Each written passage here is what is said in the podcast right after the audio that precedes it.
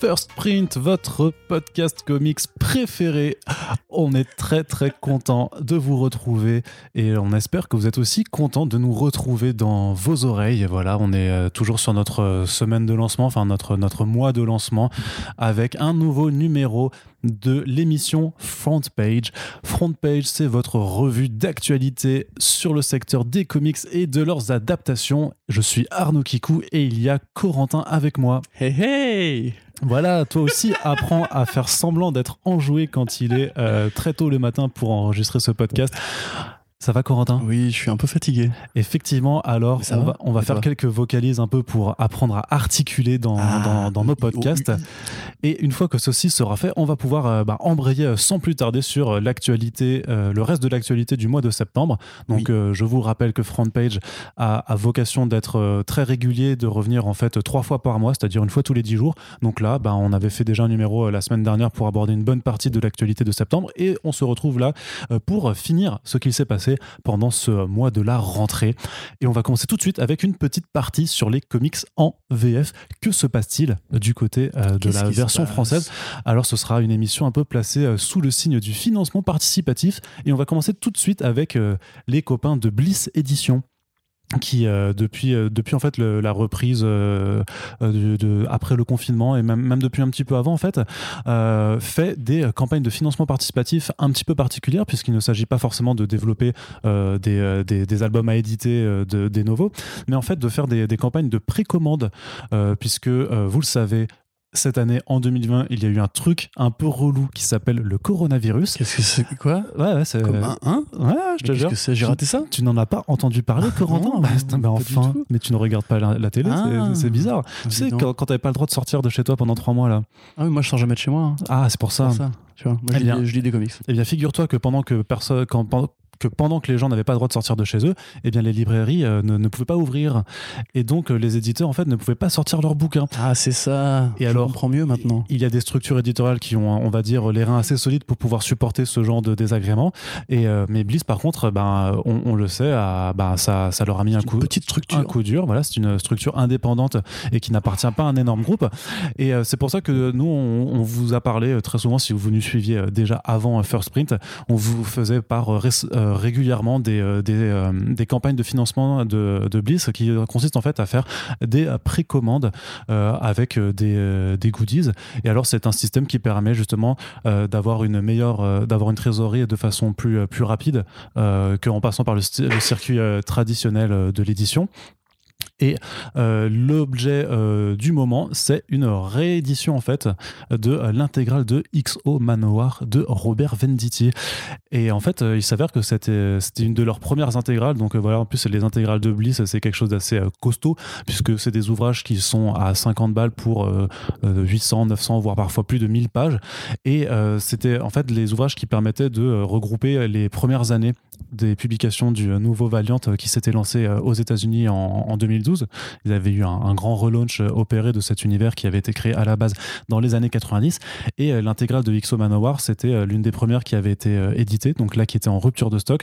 Donc là, plaisir, on peut la retrouver en ce moment sur Ulule. Au moment où on enregistre ce podcast, bien entendu, puisqu'on ne se met que du côté des projets qui marchent, eh bien la, la campagne elle est financée à 100%. Et euh, donc c'est euh, avec euh, justement le, le- le principe, c'est que vous pouvez vous recommander euh, cette intégrale avec des, des prints en plus, quelques goodies. Il y a aussi pas mal de packs qui, qui vous permettent en fait d'aller découvrir d'autres d'autres séries de l'univers Valiant. Et ben Exo Manowar, c'est un héros, un héros, Un héros. un héros, Ah, le fameux Nero. le fameux héros. Et non, tu ne fais pas armure d'or, c'est tu, ça tu ne fais pas la- l'accord avec le H. Oui, c'est un, en fait, c'est un guerrier barbare qui va être enlevé euh, par des extraterrestres qui s'appellent les Vignes. Et en fait, son peuple, tout son peuple va être mis en esclavage. Et à un moment, il va réussir à s'échapper et il va mettre euh, la main sur l'armure Ixo Manowar, donc qui lui confère ben, euh, des. Alors, c'est pas des super pouvoirs, mais disons, c'est un peu Iron Man, tu vois. C'est qu'il a une armure qui, Mm. du coup, Manifester Lui- de l'énergie, c'est ça. voler, C'est ça. tuer des gens. tuer des gens parce Voilà. que ça reste un barbare et sauf que quand il revient sur terre après avoir libéré son peuple bah, il revient sur terre sauf que ben il est plus à l'époque euh, barbare il est euh, là au 21e siècle. Et bah du coup, pour euh, le, roi d'une région barbare euh, retourner bah, aux États-Unis se rend compte que de toute façon, bah, maintenant il est un étranger, que les, us et coutumes ont complètement changé, bah, c'est quelque chose d'un peu compliqué. Et ce, premier tome, cette première intégrale va en fait suivre un peu son intégration, si, si je puis dire, avec bah, cette société moderne, sachant que bah, tout le monde le voit débarquer comme, comme un extraterrestre, comme quelqu'un qui, qui n'est plus censé être là. Il a aussi bah, justement une façon de fonctionner qui n'est pas de, forcément démocratique. Et euh, les États-Unis vont, euh, vont euh, tantôt le, le surveiller, tantôt vouloir l'utiliser, vu qu'avec son armure, bah, il est hyper puissant à l'utiliser comme, comme une arme. Et voilà, c'est toutes ces thématiques que vous allez pouvoir euh, apprécier, sachant que c'est aussi une série qui a permis de développer vraiment les bases du nouvel univers Valiant. Et euh, alors, je sais pas si toi tu l'as lu, Corentin, ou pas, je ne crois pas, Non. parce que tu ne Je- connais pas bien l'univers Valiant. Bah, comme je le dis à chaque podcast, euh, à part Bloodshot et Arch- euh, Armstrong, pas du tout, Quantum and Woody, je connais moins bien effectivement que toi l'univers Valiant, mais ça m'intéresse et euh, si tu me dis que c'est bien, euh, pourquoi pas Ah bah c'est bien. C'est franchement, en, en plus, bah non seulement c'était une série qui avait euh, eu l'avantage à l'époque de, de permettre de développer euh, bah, tout, tout ce nouvel univers, parce qu'il y a, il y a d'autres, il y a, il y a pas mal de crossovers, il y a d'autres personnages qui, qui interviennent comme Ninja, que- comme Bloodshot. Il y a aussi euh, dans cette intégrale en fait les débuts de, de l'équipe de super-héros qui s'appelle Unity qui, euh, qui débarque et tu as vraiment ce sentiment du- de- d'univers posé, partagé, très cohérent dans, et avec un vrai déroulé, une vraie nouvelle continuité qui est en train de s'installer. Et donc on vous encourage à aller euh, faire un tour. C'est qui Euh, au dessin? alors, au, ah, au- alors au dessin, il y a beaucoup d'artistes par contre. Il y a, il y a notamment euh, Carrie Nord qui est dessus. Oui, tout Donc à fait. euh, un- un bon artiste. Et euh, il y a, alors il y a plein, il y a, il y a du Doug Braithwaite. Il y a, en fait, il y a tous les artistes, tu veux, qui, qui étaient, qui ont euh, vraiment euh, fondé les bases de- du nouveau Valiant quand c'était à l'époque dirigé par euh, Dinesh Hashamdanzani et euh, Warren Simons. Donc euh, une série qui a été nommée aux Eisner de, de mémoire. Euh, Il y a Matt Kint aussi qui intervient notamment pour le passage Ah, euh, Matt Kint. Et Matt Kint, on, vous en a déjà parlé, c'est un très très bon auteur. Donc euh, j'ai envie de dire que l'univers Valiant, on, espérait euh, cette année avoir euh, une porte d'entrée de, pour les lecteurs avec le film Bloodshot. Il s'avère que le coronavirus a mis aussi la pagaille sur ce film qui en plus a le malheur de ne pas être un bon film. Et euh, alors on sait déjà que quand un film sort, même quand c'est un excellent film, c'est pas pour autant que les, les gens veulent s'intéresser aux comics et aller dans une librairie en disant Dites-moi, j'ai vu ce film, j'aimerais bien lire des comics maintenant. Et euh, alors, c'est déjà pas ce qui arrive forcément quand il y a un bon film. Alors, je te laisse bien imaginer que quand A, c'est un mauvais film et qu'en plus, deux, il bénéficie absolument du, pas d'une distribution optimale, euh, c'est plutôt compliqué. Euh, Bloodshot, il y a, y a un excellent run de Jeff Lemire qui est aussi euh, sorti en, en intégral chez Bliss que l'on vous recommande absolument pour, euh, pour découvrir ce personnage. Il y a une nouvelle série aussi qui est faite par Tim Seeley et, Moins chaudement. et Brett Booth, voilà, qui est beaucoup plus, on va dire, rentre dedans, très actionneur et a pas forcément, enfin voilà, c'est pas forcément la, meilleure façon de, démarrer avec le personnage. Malgré tout, pour les fans du personnage, j'imagine que ça suffira. Clairement, euh, pour moi, c'est euh, c'est moins bien, mais euh, j'ai envie de dire que voilà, Bliss n'est pas tributaire de la qualité de ce que fait Valiant, de la même façon que Urban et Panini ne sont pas tributaires de la qualité des productions d'ici et Marvel. Pour ça que par exemple, c'est pas de leur faute si Batman Metal c'est pas bien, tu vois. Pour, euh, sûr et- Ouais, c'est ça. Merde. Je, je reprends un peu Je mes. à les insulter et tout, Euh, euh, les gars que vous avez foutus. C'est ça, je reprends un peu mon, mon, mon terrible cheval de bataille euh, contre le métal, alors que pourtant j'adore le métal, mais, euh, mais pas oui, chez- mais pas avec Batman. C'est ça, et pas- et pas chez DC Batman, Comics. c'est- Metal c'est bien, Batman c'est bien, les deux ensemble ça marche pas. C'est ça. Point. Bah, C'est parce que parfois, tu, en fait, c'est vraiment le, le- On fait une parenthèse, hein, bien entendu, mais tu te rends compte que parfois, quand tu mélanges deux choses qui sont très très bonnes, euh, ça fait pas forcément quelque chose de, de super euh, à la fin. Par exemple, euh, Le flan et la quiche Lorraine, euh, indépendamment, c'est très bien, mais tu fais pas un flan à la quiche Lorraine, tu vois. et encore, ça se ressemble vachement parce que techniquement, le flan, c'est Oui. c'est fait avec les, les- les mêmes bases. Mais essaye, tu verras. Mais j'allais dire par exemple, euh, par exemple, qu'est- qu'est-ce qui est très très bon? Vraiment, qu'est-ce qu'il y a une glace, une Euh, glace rame raisin. Une glace rame raisin, c'est Ah, délicieux. C'est. Ah, délicieux. j'aime Alors, une une glace vanille noix de pécan. J'aime pas les glaces, moi. C'est vrai que t'aimes pas les J'aime glaces. pas le sucre. Alors, une tarte à la rhubarbe. Euh... Une tarte à la rhubarbe euh, meringuée. Myrtille, plutôt. Une- ou une tarte à la myrtille, c'est très bon. la myrtille, c'est bien ça. Un, un magret de canard, c'est délicieux aussi. Ouais. Et ben une tarte au Oh, magret de canard, ah, c'est pas ouf. C'est Tu pas ouf. Tu t'avances, Non, je sais pas, je sais pas. Le sucré salé, c'est le venir, mec. Oui, mais bon, euh, je pense que tu auras compris l'analogie. En l'occurrence, Batman Metal, c'est nul, point, voilà. Voilà. Mais par contre, euh, voilà, la, la première série, XO Manowar 2, Robert Venditti, c'est une bonne série qui permet de découvrir l'univers Valiant. On refera des émissions thématiques, euh, peut-être même un omnibus pour aborder l'univers Valiant de fond en comble. Ça fait partie de, de nos nombreux euh, podcasts sur le, la, l'immense tout doux euh, qu'on s'est fait avec Corentin. Et en attendant, donc, on vous conseille de jeter un, un petit, euh, un petit œil sur cette page Ulule. Et, et voilà, et on reparle de Valiant très prochainement. À noter aussi que c'est, c'est- ça, c'est quelque chose que fait euh, Bliss que je trouve vraiment très appréciable, c'est que pour toutes leurs intégrales, ils proposent les 100 premières pages euh, gratuitement sur Internet, donc au format PDF. Ça va, en, fa- en fait, ça vous, ça comprend grosso modo le premier arc de, de chaque, Ouais, euh, de chaque album. C'est quasiment un trade en fait. euh. Bah, c'est un trade en fait, c'est un album gratos et surtout que ça, voilà, vous pouvez le lire et si ça vous plaît, ben, vous pouvez découvrir le reste de la série. Donc je pense que c'est pas mal en termes d'amorce de, de se dire que ça, ça pourrait être bien hein, si tous les éditeurs mettaient à chaque fois le premier numéro en ligne, le premier chapitre pour. Euh, tu parlais du Covid, mais c'est effectivement un truc de la Covid. C'est un truc qui effectivement arrivé pendant justement cette période-là. Il y a eu beaucoup d'offres découvertes, on va dire. Oui, il y en avait eu, ouais. etc. Et moi, je trouve que c'est vraiment intelligent. Enfin, c'est mieux qu'une preview finalement pour un trade. C'est genre, tu peux vraiment comme ça te faire un avis sur la série. Et... bah, t'as souvent des previews mais qui sont que de euh, 4-5 pages donc ça te permet Ouais, pas voilà. forcément d'avoir le ton ou la de chose. trade, quoi, grosso modo. Ah, Après, je peux aussi comprendre que quand c'est des albums de 4 numéros, 5 numéros, si t'offres le premier euh, gratos, euh, c'est pas forcément euh, euh, intéressant d'un point de vue euh, Si rentabilité. tu offres le premier numéro de Killing Joke gratos, bah du coup, tu te fais niquer. Ouais, c'est ça. tu fais ah, ah bah mince, bah, Ah, c'est fini. Ah, c'est fini. Ou pareil, tu sais, genre, C'était bien, hein genre The Golden Child, Dark Knight Returns. Oui, voilà. bon, bah voilà, on a fait ah mince. Attendez, il y a les bonus. Oui, c'est ça. Donc voilà, et, et puis j'imagine que peut-être que les, les Marvel DC Image seraient pas forcément d'accord que que- qu'ils offrent à chaque fois bah, en fait un numéro gratuit parce que bah, aux États-Unis ça, ça, ça s'est vendu. Ils, ils ne le feront pas. Donc euh, voilà. On continue du côté de la VF oui. avec encore euh, du crowdfunding, mais là on passe euh, du côté de l'indépendant. Alors vous dites quoi Mais du comics VF indépendant mais de, mais- pas. mais de quoi nous parlez-vous? Eh bien, en fait, on a envie de, de vous parler de deux projets, qui, euh, puisqu'en fait, le, le- le comics, ça reste de la bande dessinée. Et euh, la bande dessinée n'a pas de frontières. Et euh, ben, même si on dit que les comics, voilà, c'est américain, euh, il y a des auteurs, des artistes qui clairement ont été inspirés par leur lecture outre-Atlantique et décident de se lancer dans ce genre de projet. Alors, le premier projet dont on, dont on a envie de vous parler, vous en avez déjà entendu parler dans un podcast qui vient de sortir, puisque ça s'appelle Astra Mortem. On a fait un super Friends avec euh, Alt 236 et Sullivan Rowe, qui sont donc les deux auteurs euh, de ce projet ambitieux d'un graphic novel de dark fantasy cosmique. Euh, c'est dessiné par euh, Mehdi Chamsa, qui je crois euh, fait son premier album euh, réellement là-dessus. Et quel premier album? Bah ouais, ça a l'air plutôt fat puisque vous pouvez aussi suivre sur Ulule cette campagne qui vient tout juste de démarrer à l'heure où on enregistre ce podcast. Ça durera jusqu'au 31 octobre 2020. 2020, tu vois, je n'ai pas dit. Ouais, euh, je- Tu fais des efforts. je fais des- J'apprécie, c'est beau.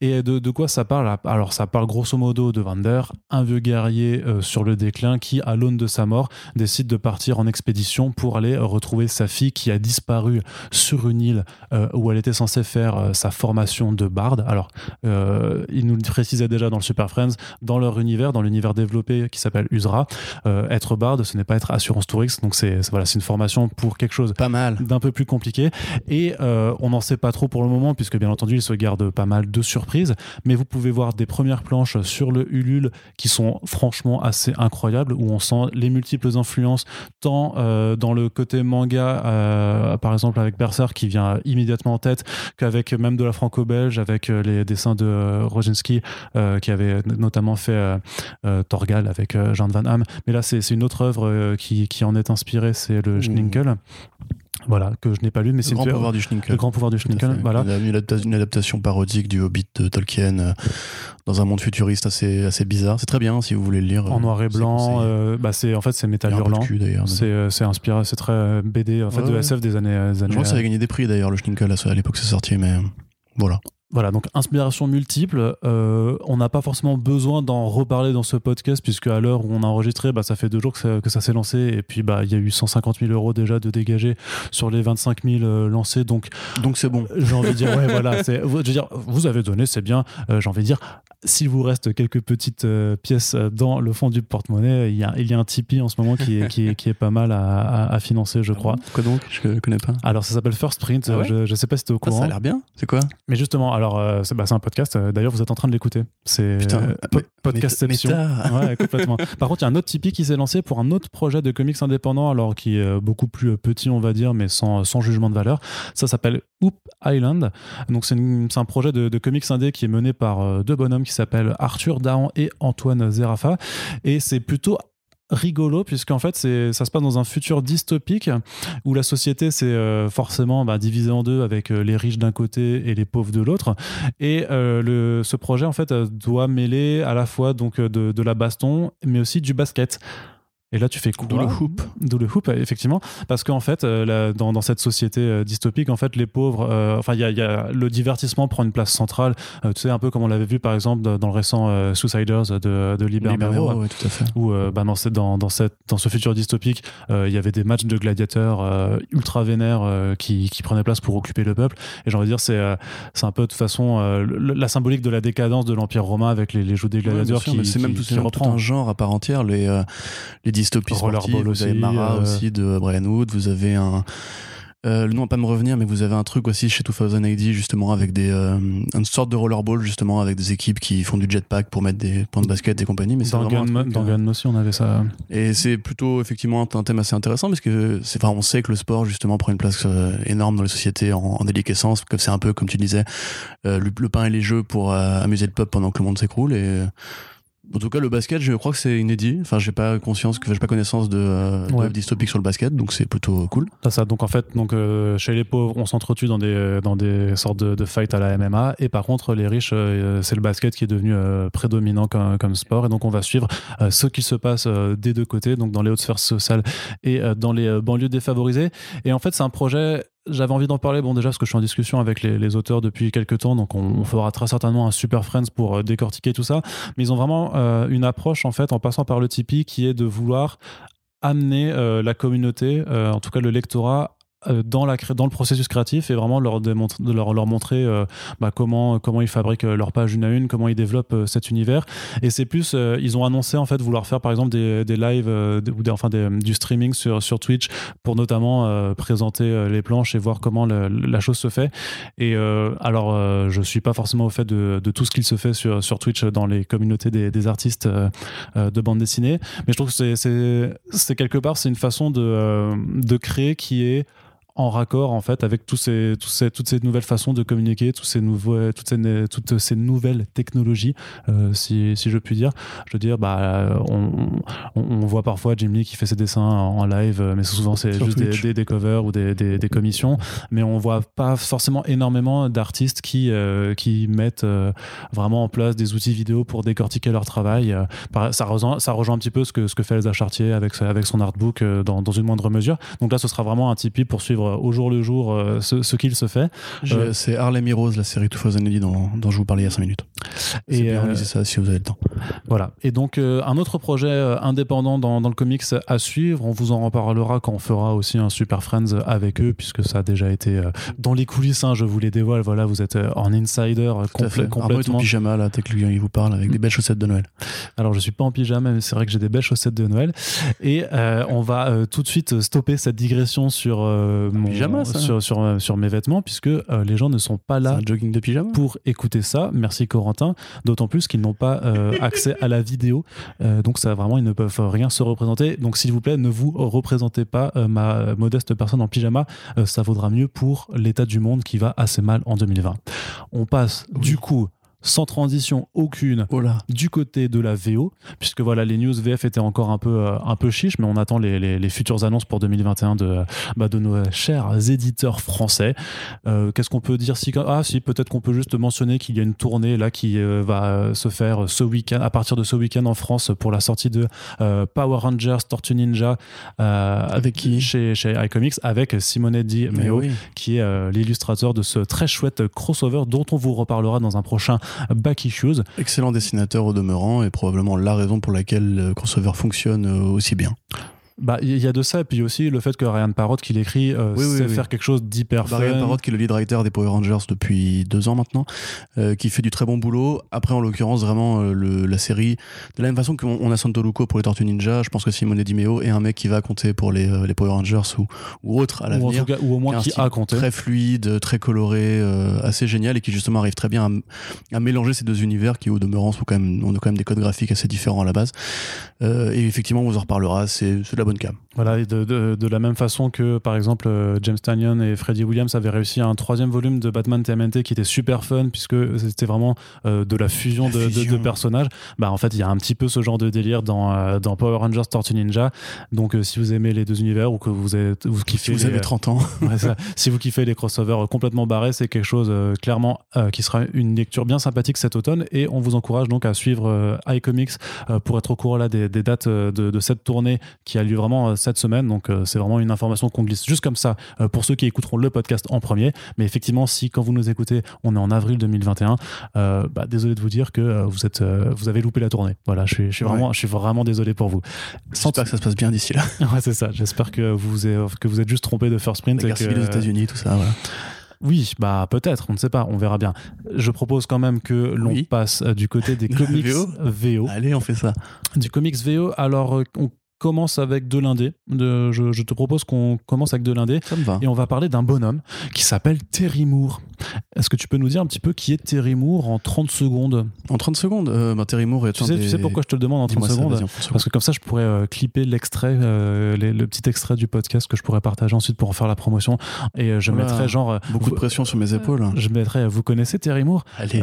Corentin, oui, regardez, il vous en parle en 30 secondes. Ah mais je connais pas forcément en plus aussi bien que toi, je pense que toi tu l'avais déjà J'ai interviewé. ouais, interviewé tout à fait. Donc Terry Moore c'est un auteur donc euh, très prolifique dans l'indépendant aux États-Unis qui est connu pour ses séries euh, on va dire un petit peu tranche de vie mais pas que. Il a aussi fait de l'horreur avec Rachel Rising, il a fait du psychédélique on va dire ou de la dépression psychédélique avec euh, Motor Girl et surtout euh, Strangers in Paradise. Paradise, donc immense série voilà. au, long, au long cours qui mêle romance et thriller, on va dire. Beaucoup de romances quand même effectivement donc l'histoire d'un triangle amoureux un peu compliqué et donc c'est un auteur enfin scénariste dessinateur et qui entre guillemets fait partie des très grandes plumes et des très grands coups de crayon aussi pour ceux qui aiment justement la bande dessinée mais pas que c'est aussi un auteur qui est justement assez féminin euh, qui drague un public assez enfin drague un public, je veux dire qui euh, concentre pardon un Le, public le- le sens des mots, extrêmement Corentin. féminin. On sait par exemple que bah, pour ceux qui, se, qui connaissent par exemple la blogueuse Kachou, Kachou vient justement de Strangers in Paradise. Enfin, pas la, la blogueuse, mais le personnage. Euh, Donc euh, Kachou que l'on salue qui tient euh, le, le- le site The Lesbian Geek qui aborde justement fait. la pop culture sous le prisme euh, donc de, ben, de- du, du. LGBT. et c'est de la bande dessinée un peu différente, pas forcément du comics tel qu'on l'entend justement habituellement, mais qui est un mec qui a une palette de style assez géniale. Et donc là, pour en revenir à l'actualité, qui prépare un spin-off de euh, Rachel Rising, ça. euh, qui était donc sa série d'horreur qui parle d'une femme, euh, enfin d'une d'un personnage féminin tué et qui revient à la vie pour s'apercevoir qu'il y a des sorciers, des démons qui euh, arpentent le monde. Et ce spin-off se si concentrera coup, sur. euh, non, du coup, là, on a complètement loupé les 30 secondes, mais ne t'inquiète pas, on fera une blague après. Je mettrai plutôt la blague, puisque les gens aiment l'humour dans, dans les podcasts, bien entendu. Ouais. Et non, voilà, ça se concentre sur Zoé, qui est en fait un, serial killer, qui en fait est une petite fille de 10 ans. Donc c'est un c'est un peu, un peu flippant. Et euh, c'est une, c'est une maxi-série en fait qui aura, qui prendra cours sur toute l'année prochaine, qui se, re- se, se fera donc chez Abstract Studios, qui est vraiment son, sa petite maison d'édition indépendante euh, sur 10 numéros. Et en fait, moi, ça m'a, ça m'a euh, joyeusement surpris puisqu'il avait annoncé en fait que ma, qu'il voulait arrêter de faire des, des comics réguliers en single issues et qu'il voulait se concentrer maintenant juste sur la publication directement en album. C'est quelque chose qui se fait de façon de plus en plus prononcée, notamment dans le milieu des, des comics indés. Et le projet en question s'appelle euh, Ever et ça parle justement de, euh, d'une, c'était un projet de, de fantasy un petit peu avec cette femme qui s'appelle Ever, euh, toujours des personnages féminins dans, dans Toujours. quoi, quoi qu'il se passe, euh, qui est poursuivi en fait par une créature sorte euh, divine, une forme d'ange, et en fait on doit découvrir bah, pourquoi cette créature-là pourchasse. Et en fait, Ever, ce qui est vraiment rigolo, c'est que Ever, il m'en a parlé, donc c'était en janvier 2018, je crois. Euh, pour le festival d'Angoulême. Il m'avait dit c'est mon pro, c'est mon prochain titre. Deux mois après, il y avait euh, Bleeding Cool et tous les autres sites qui disaient euh, découvrez le nouveau titre de Terry Moore. Et là, je fais ah ouais, c'est, je sais, il m'en a parlé, il me l'avait dit en secret, c'est Ever. Et en fait non, c'était Five Years, euh, cinq ans, qui vient d'ailleurs de, de sortir chez Delcourt, qui est le premier crossover de, de- du Terryverse. Donc c'est comme ça que Terry Moore appelle son univers. Donc en fait, où ça fait, c'est, c'est vraiment c'est une histoire où genre bah, le, le monde va être détruit et tous les personnages de, de- toutes les créations de, de Thierry Moore se retrouvent. Donc euh, celle de Stranger in Paradise mais aussi euh, l'héroïne de Motor Girl et aussi Rachel, de, Rachel Rising euh, se retrouvent pour empêcher la fin du monde. Donc du coup je me dis ah c'est bizarre quand même parce que Ever il en avait parlé et, et du coup c'est Five Years Ensuite, quelques mois plus tard, il réannonce je fais Ever, je passe au mode, euh, en mode graphic novel parce que voilà, le, le- régulier, le ongoing en, en mensuel, c'est trop compliqué. Sauf que voilà, de- deux mois après, il réannonce en fait Serial parce qu'il dit bah en fait, euh, quand j'avais beaucoup de temps euh, pour faire Ever, pour faire du graphic novel, bah, je suis aperçu que quand j'ai pas la pression de faire mes 20 planches par mois, en fait, je suis moins productif, je me sens moins créatif et du coup, j'ai envie de me, de me remettre à, faire de l'ongoing. Enfin, du coup, c'est pas de l'ongoing parce que c'est limité, mais voilà, c'est quelqu'un qui a besoin d'avoir un petit peu la pression des deadlines euh, pour, pour bosser. Et j'ai envie de dire en même temps, bah, on va, on, on va pas s'en plaindre puisque Terry Moore, c'est voilà, c'est un auteur Mm. qui compte et qui fait des Et, bonnes bandes euh, desinées. ouais, Rachel Rising qui publie en français d'ailleurs. Tout à fait, euh, bah, chez Delcourt aussi. Voilà, qui est une très bonne série qui avait été acclamée par la critique quand c'est sorti, donc en noir et blanc, un style super fin et euh, très joli à regarder. Euh, si vous connaissez pas Terry Moore, il faut vous y intéresser parce que justement, au-delà du côté comics et compagnie, ça peut plaire à tout type de public. Ouais. C'est vraiment de une très bonne BD d'horreur en l'occurrence pour Rachel Rising et qui reste justement assez. euh, j'ai envie de dire légère, même si enfin, ça reste assez violent, mais qui reste assez légère pour ce qu'elle a, pour, pour ce qu'elle fait. C'est, on va dire, une très bonne série télé couchée sur, sur papier. Et effectivement, c'est très cool de voir qu'il a autant de projets euh, à son arc, ce monsieur. Quel arc, décidément. bah ouais, t'as fait un bel arc. Ouais. Crossbow, je sais pas, je- voilà. Allez. Puisque je vois que tu dis rien là, donc je. Non, non, mais t'inquiète pas. Mais je, je, Je laisse je en voulais fait. voir, c'est ça. Je voulais voir combien de temps tu allais Merci, essayer hein. de, de, de, de meubler euh, sur, euh, sur cette vanne. Non, mais je. Oui. Parce, Voilà. que le, parce que le meublage, c'est la spécialité de Corentin et ce fait. podcast n'est pas. Ikea dans le privé. Voilà, j'allais dire, ce podcast n'est pas sponsorisé par Ikea, mais euh, trop tard. fait les mêmes vannes, Trop tard. Bah, Trop de temps Bah, quand je te dis qu'on est la même personne, c'est pas pour déconner. Et moi, je suis habillé, je suis pas en pyjama. C'est vrai, c'est la seule différence d'ailleurs. Si, si- si à un moment vous nous voyez tous les deux euh, à, à- côte à côte, ben, vous regardez qui est en pyjama, qui est habillé et vous savez qui, qui qui. Tu vois, tu as ton, ton, ton extrait à la con. C'est ça. Allez, on continue toujours hein, du côté des comics indés avec une euh, belle annonce de la part de Bad ID, le nouvel éditeur indépendant américain qui euh, décide de ne pas faire comme les autres. C'est-à-dire que les autres éditeurs veulent que leurs comics soient lus par le plus grand nombre. Et euh, Bad ID, en fait, euh, voilà, c'est euh, vraiment littéralement la mauvaise idée. Ils ont dit que euh, bah, quand nous on va sortir, alors je vous, je vous fais, je vous fais pas l'imitation donc de Dinesh Shamdasani et Warren Ouais, Simons non, qui sont à l'origine de ce projet. Donc voilà, c'est ceux qui avaient permis à, à l'univers Valiant d'être relancé en 2012 et qui avaient fait en sorte que pendant euh, 3-4 ans, toutes leurs séries ou presque étaient nommées aux Eisner Awards. Depuis, euh, Valiant a été racheté par DMG Entertainment et donc une grosse boîte chinoise qui était sûrement plus intéressée par euh, la, licence Valiant et euh, le fait de pouvoir en faire des films que par le développement d'histoire. Après, je ne veux pas faire du procès d'intention, mais voilà, euh, on le sait un petit peu.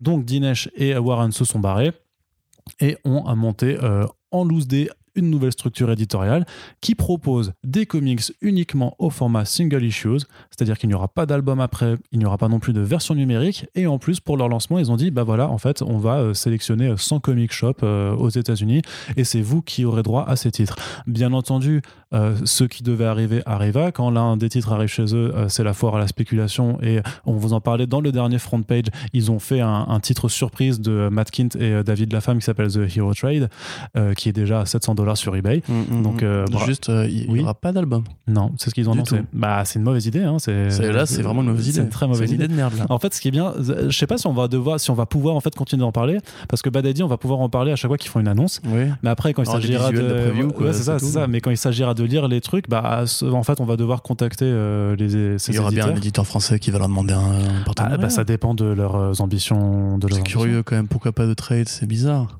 Parce que leur. bah, alors, je te l'explique hein, de façon très, très pragmatique. Parce que des gros cons. non, mais non, non, non, juste, non, je pense que c'est pas, pas inintéressant, mais leur but c'est venez dans les comic shops. C'est en fait c'est, c'est une façon de, de pousser à l'envie avec ce, ce single issue que tu trouves que en boutique. Et le truc c'est que en boutique souvent, euh, tu, quand tu rentres dans une boutique, tu peux être soumis à ce qu'on appelle l'achat d'impulsion, c'est-à-dire que tu vas avoir un truc.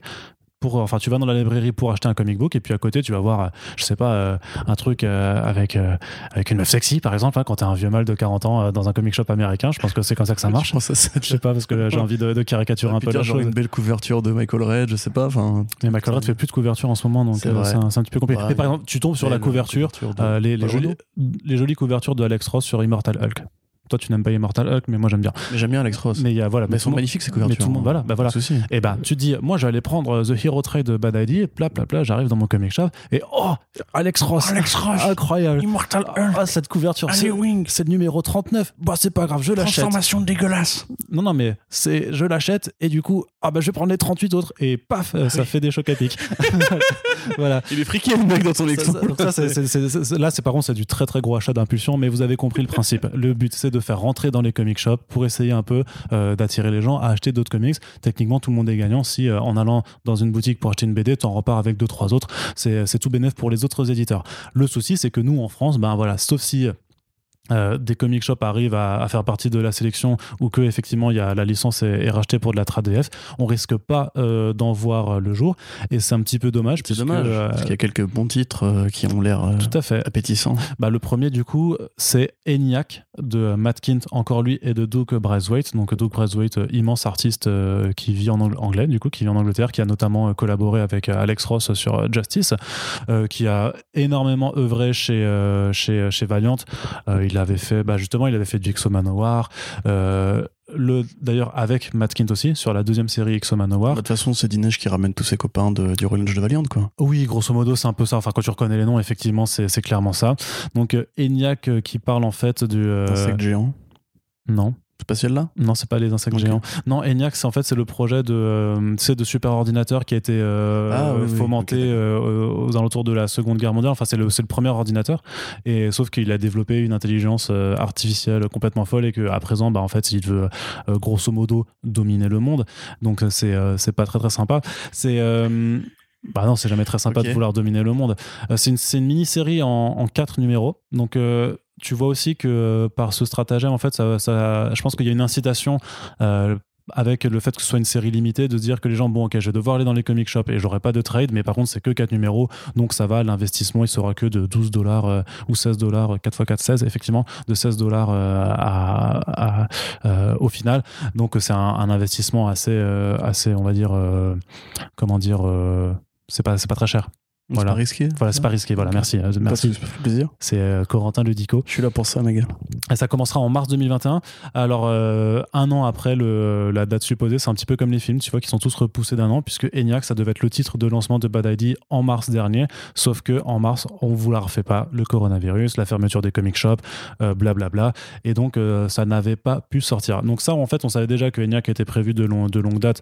Donc, il n'y a pas de souci. On est content que ça revienne et surtout que ça reviendra bien, euh, bien euh, dans, au printemps prochain. Par contre, ce qui nous intéresse, c'est les autres titres qui ont été annoncés.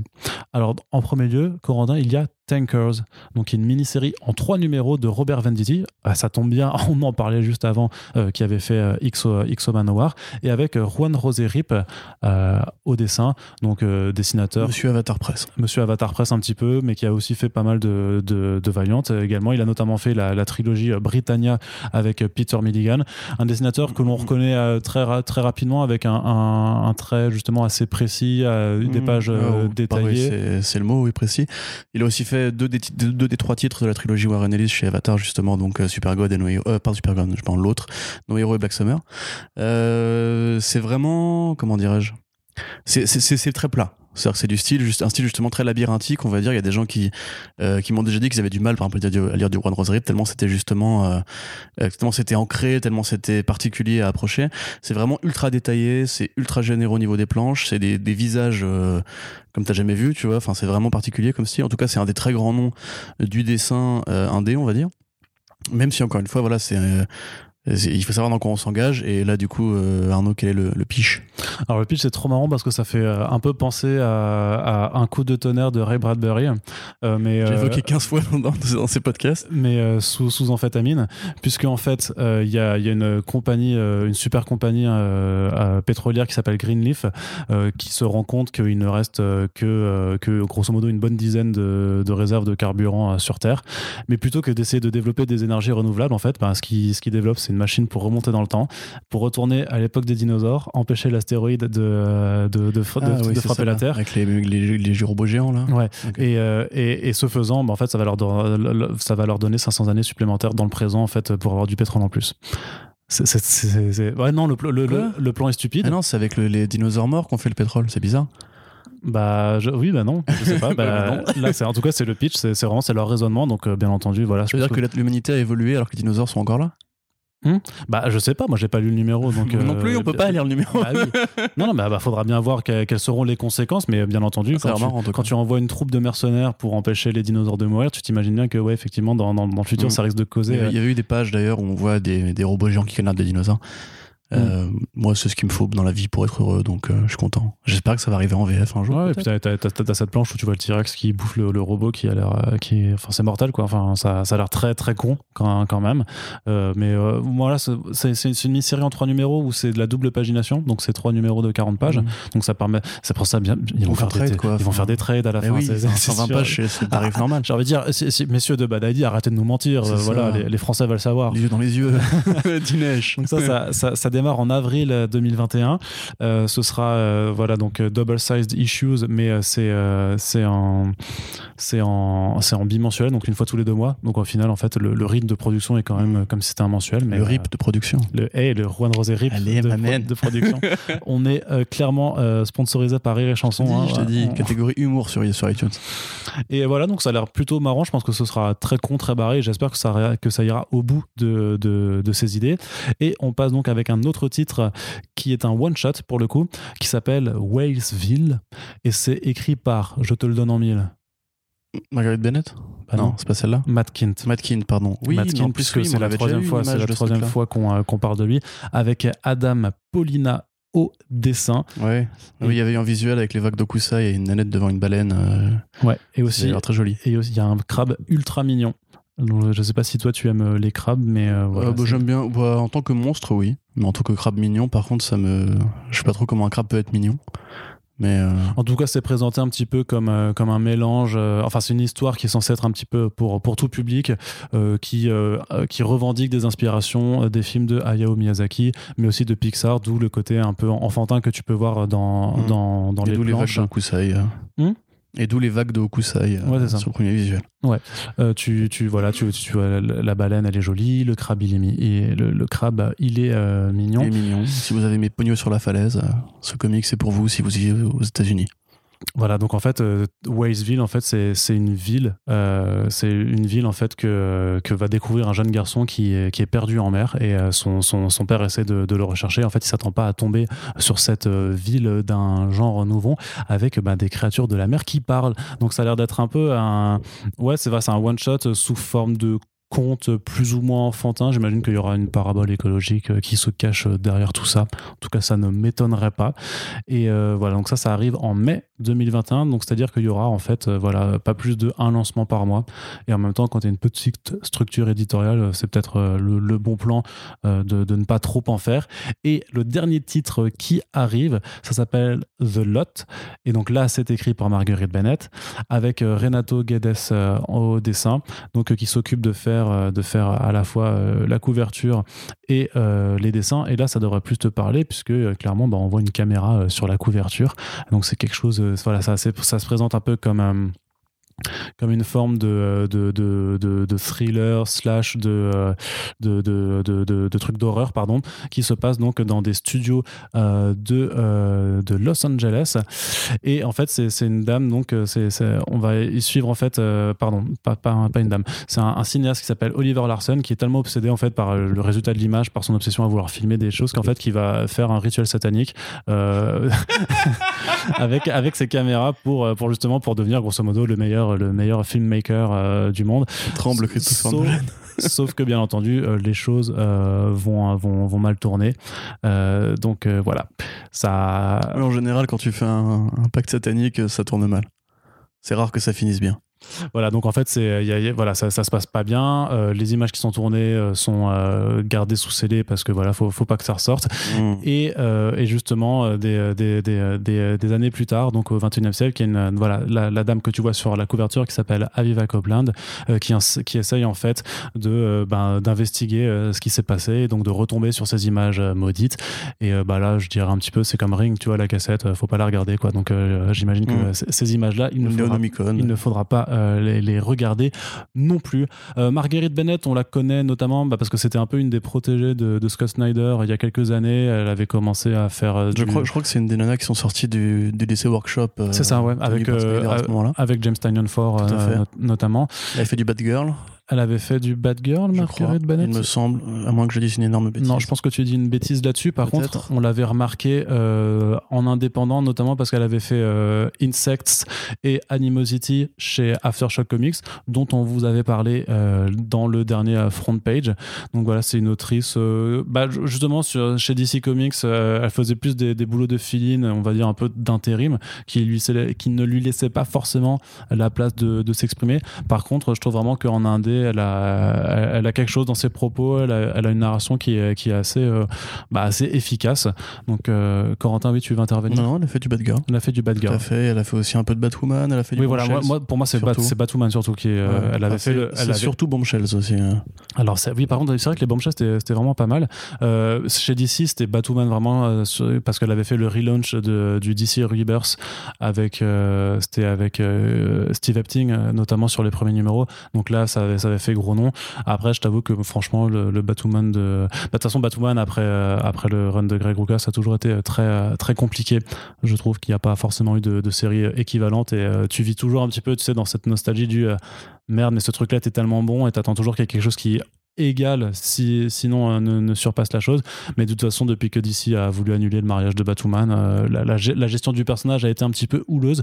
Espérons que euh, la série télé puisse un petit peu corriger le tir. on ne le sait pas. En tout cas, voilà, nouvelle production indé pour Marguerite Bennett. Renato Gades dessine en ce moment, il fait partie des artistes qui sont sur la série The Hope at World's End personnellement j'aime bien j'aime bien le style. Euh, voilà. Après j'ai pas plus à commenter pour l'instant puisque comme on vous le disait au début les titres Bad ID, Bad ID pour l'instant c'est surtout des effets d'annonce. On espère pouvoir mettre la main dessus euh, d'ici le printemps prochain pour euh, pouvoir bah, pour pouvoir vous en parler plus en détail que juste vous faire part de voir comment on fait du pétrole sans dinosaures. Exactement. Moi, ça m'intéresse. Bah, ça m'intéresse aussi mais après vraiment le, truc c'est que Ouais, c'est euh, si on se contente juste de relayer leurs annonces, en fait, c'est même ça sera même plus intéressant ni pour nous ni pour nos ni pour nos auditeurs. Bah, sinon, euh, donnez-nous beaucoup d'argent sur Tipeee, on pourra acheter les numéros 700 dollars sur eBay aussi pour. ouais, ouais, bah, dans ce 700 dollars le numéro, ça fait quand même beaucoup. Bah, je pense que ça coûte moins cher de faire un aller-retour sur New York et d'aller le prendre, euh, sur place en fait, très clairement. on continue toujours avec avec un petit peu d'un dé slash.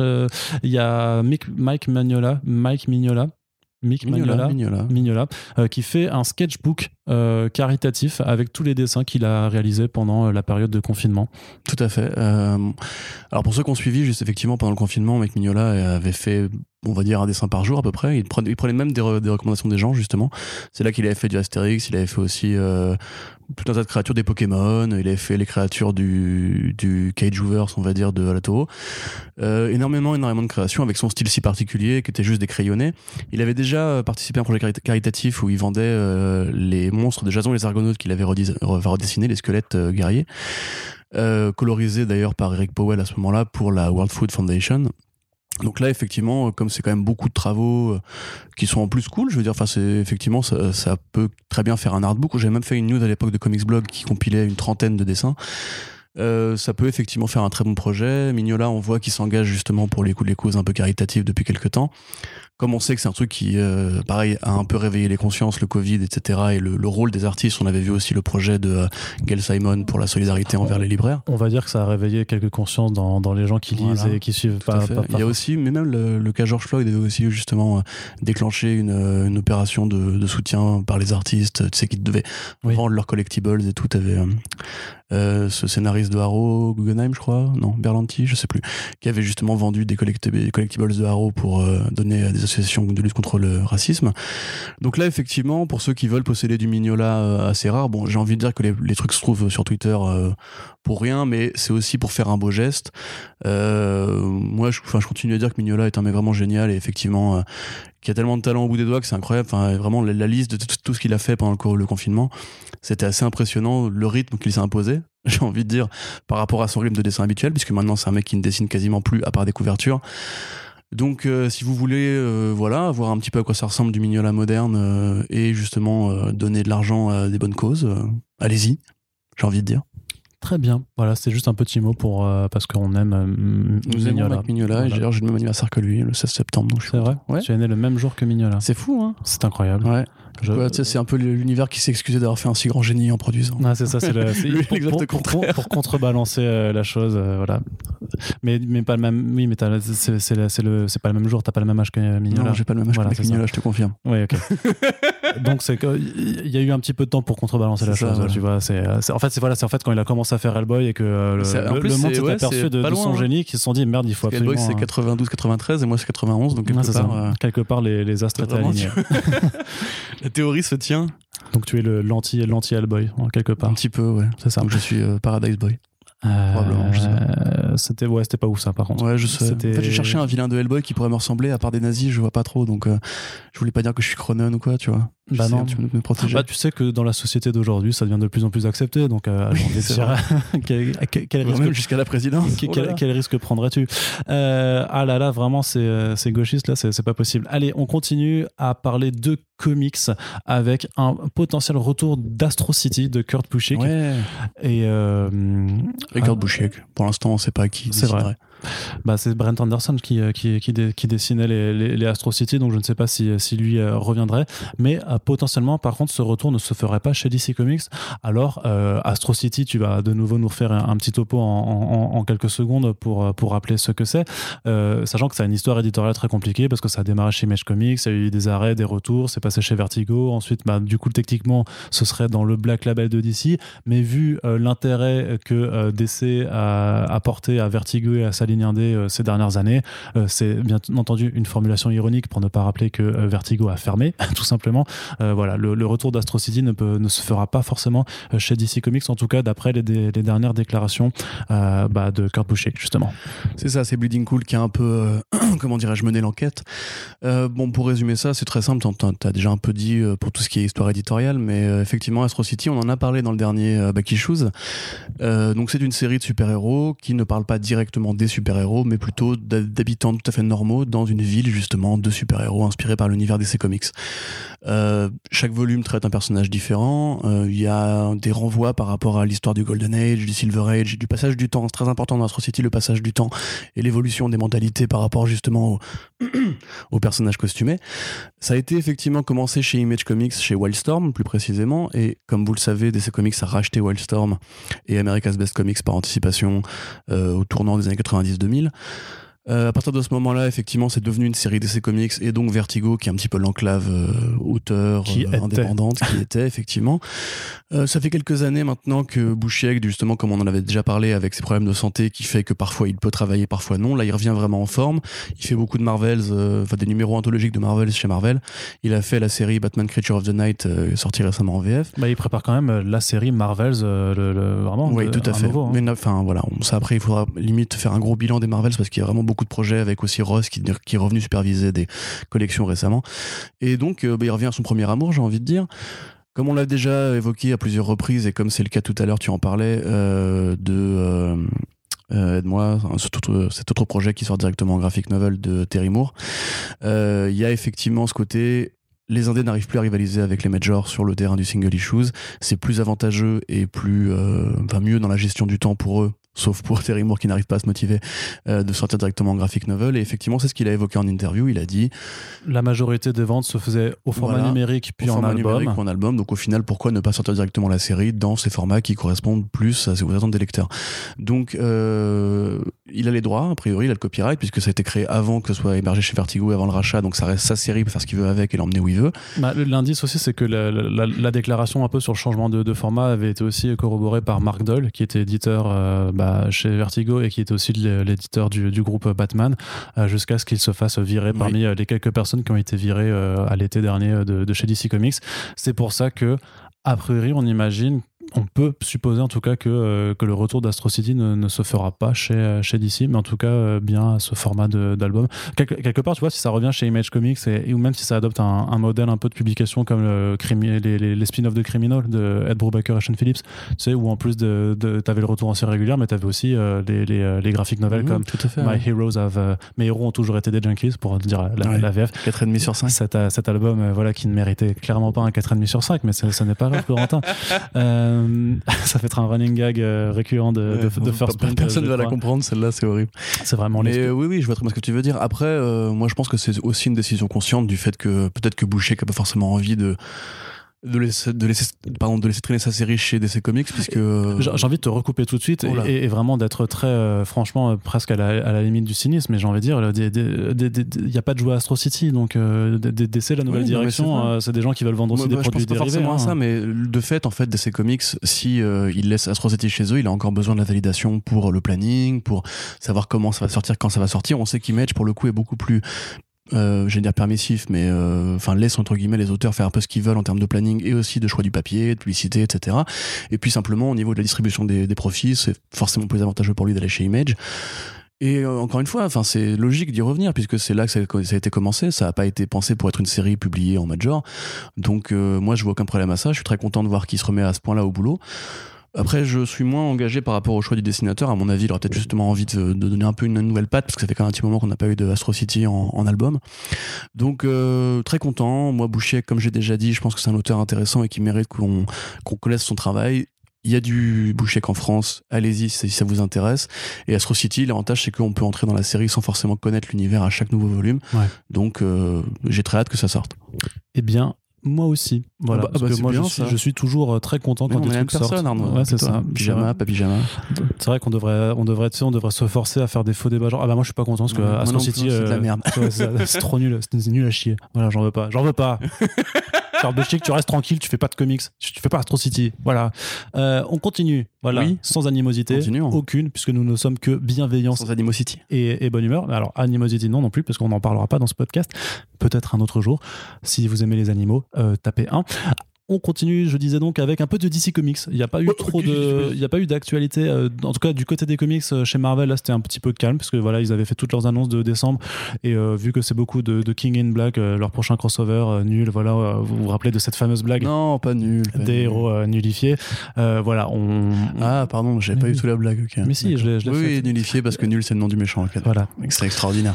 Et donc, on continue avec du DC euh, plutôt euh, cette semaine avec euh, quelques petites annonces intéressantes. Alors Corentin, toi qui es fan d'Alan Moore, c'était une des promesses de First Print, c'était d'avoir toujours un podcast dans lequel Corentin parle d'Alan Moore. J'allais dire que j'ai pas attendu First Print. Parce que voilà, alors vous savez dans la vie on a tous des obsessions, des tocs, des, trucs un petit peu voilà compulsifs. Et bah, Corentin, en fait vous allez voir, je vais dire Alan Moore et, et il va partir. Voilà. Alors Corentin, l'intrigue du titre Rorschach de Tom King et euh, Rory Fornes devrait suivre euh, la vie d'Alan Moore. C'est ça, encore une enquête qu'on doit à nos amis de, Bleeding Cool, effectivement, qui, euh, comme on sait, sont très proches, notamment à Johnson, de travail de Moore. Euh, pour résumer, donc là, on avait effectivement l'annonce du, titre Rorschach. Moi, je dis Rorschach, hein, je suis désolé, j'ai été matrixé par la VF du film Watchmen. Euh, fait que, effectivement, on savait peu de choses. On savait juste qu'il y avait un nouveau Rorschach, que ça se passerait au présent et qu'il y aurait une sorte de lien établi avec la continuité du Watchmen de Damon Lindelof, puisque le président Redford se représentait pour une élection euh, présidentielle qui en plus colle un peu à l'actualité. Euh, à part ça, euh, qui est Rorschach, quels seraient les tenants et aboutissants de l'intrigue, on n'en savait rien. Et là, c'est pas le même que dans Doomsday Clock. Non, c'est pas le même que dans Doomsday Clock parce que Doomsday Clock n'est pas canon dans aucune continuité. ah, ah, tu t'es pas encore radicalisé au point de dire que Doomsday Clock n'existe pas. Non, c'est intéressant. C'est intéressant. Part, heureusement, ça prouve qu'il y a des trucs qu'il faut pas faire en fait. il faut dépasser les limites pour comprendre les règles. Euh, donc, effectivement, là, on a eu la sollicitation du deuxième numéro. Euh, qui indique à peu près que Dans le monde de Rorschach, donc de Tom King et euh, George Fornes, euh, Jorge. Fornes, euh, il y a un, Ça, c'est- pas obligé de pousser l'accent à ce point non plus. hein. et L'intrigue se centrerait sur un, un auteur de BD en fait qui justement vit un peu en, en réclusion, enfin en, pardon réclusion, en ermitage, euh, qui vit reclus. Euh, En après- ermite. En ermite. En ermite, oui. Après que sa carrière entre guillemets a un peu battu de l'aile une fois qu'il a été un peu battu, enfin niqué par ses éditeurs, Euh, que ses projets, donc dans l'univers de Watchmen, comme vous le savez, les comics de super-héros n'existent pas, ce sont des comics de pirates euh, et de cow-boys grosso modo, ce qui correspond à l'évolution de la bande dessinée selon la l'Uchronie posée par Moore, où en fait les super-héros existent, donc pourquoi on ferait de la fiction sur eux? Donc là, en l'occurrence, euh, il a écrit un comics de pirates euh, un petit peu comme le, euh, le, Black, le Black Fighter, qui a été adapté au cinéma. Puisque dans le monde de Watchmen, il n'y a pas de comics de super-héros, mais, mais la, la mode, c'est des comics de C'est ce que je pirates. viens de dire. Non, non, mais. T'écoutais, t'écoutais pas, Arnaud Si, si, j'écoutais. C'est exactement ce que je viens de dire. Donc effectivement, donc ça, ça correspond encore une fois à ce que Moore, enfin ce qui est arrivé à Moore avec le film Watchmen dont il ne voulait pas. Parce qu'en fait, dans le monde de Watchmen, du coup, il n'y a pas de comics de super-héros. Il y a des comics de pirates. Oui, ça ah, euh, d'accord. Putain, j'ai failli oublier de dire ça. Merci Ouais, Arnaud, t'es bah, trop fort. Je suis toujours là pour te rappeler les éléments Non, mais re- essentiels. Reprenons au début. Donc il y a cet auteur qui s'appelle Will Myerson qui vit en reclus, qui euh, a vu une- un de ses travaux adaptés au cinéma et qui a priori était connu pour euh, ses punk comics euh, et qui aujourd'hui va devoir travailler avec une femme pour comprendre un petit peu qui euh, ce qui se passe à peu près dans le monde, l'enquête qui va être menée. Donc on avait déjà vu des visuels euh, où Rorschach était accompagné d'une jeune femme.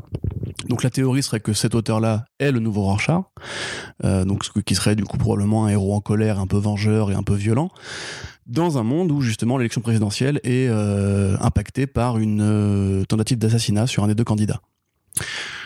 Donc évidemment, déjà, on peut recouper ça avec la politique du présent, Donald Trump, l'élection présidentielle, Joe Biden et compagnie. On peut aussi euh, penser simplement à un truc qu'avait dit euh, Tom King pendant le panel Watchmen du, du, DC Fandom, où il avait expliqué que ce qu'il aimait bien dans Rorschach, enfin chez Rorschach, le Rorschach du Watchmen original, c'était que c'était un hommage à la, la philosophie de son créateur Steve Ditko. Parce que la question, par exemple, euh, donc, qui est le personnage qui sert de modèle à Rorschach, a pas forcément été au- dès le début un personnage assez, assez objectiviste, violent et qui considère que la justice, la justice radicale est la seule qui, qui vaille. Mais c'est un truc que Watchmen a pris euh, à Ditko, le vrai Ditko, donc le grand créateur de Spider-Man, Doctor Strange, mais aussi de la question et de Mr. A, et euh, l'a mis en fait dans Rorschach. On a fait un personnage qui correspond vraiment à la philosophie de son auteur. Ce qui a ensuite été repris par Grant Morrison beaucoup plus tard. Donc là, effectivement, on peut s'imaginer que si euh, Tom King, qui considère que c'est un truc intéressant à faire, récupère euh, Rorschach, il le fasse lui, euh, enfin il le façonne comme justement Alan Moore. Et là, effectivement, on voit des points, de ressemblance entre Will Myerson et Alan Moore.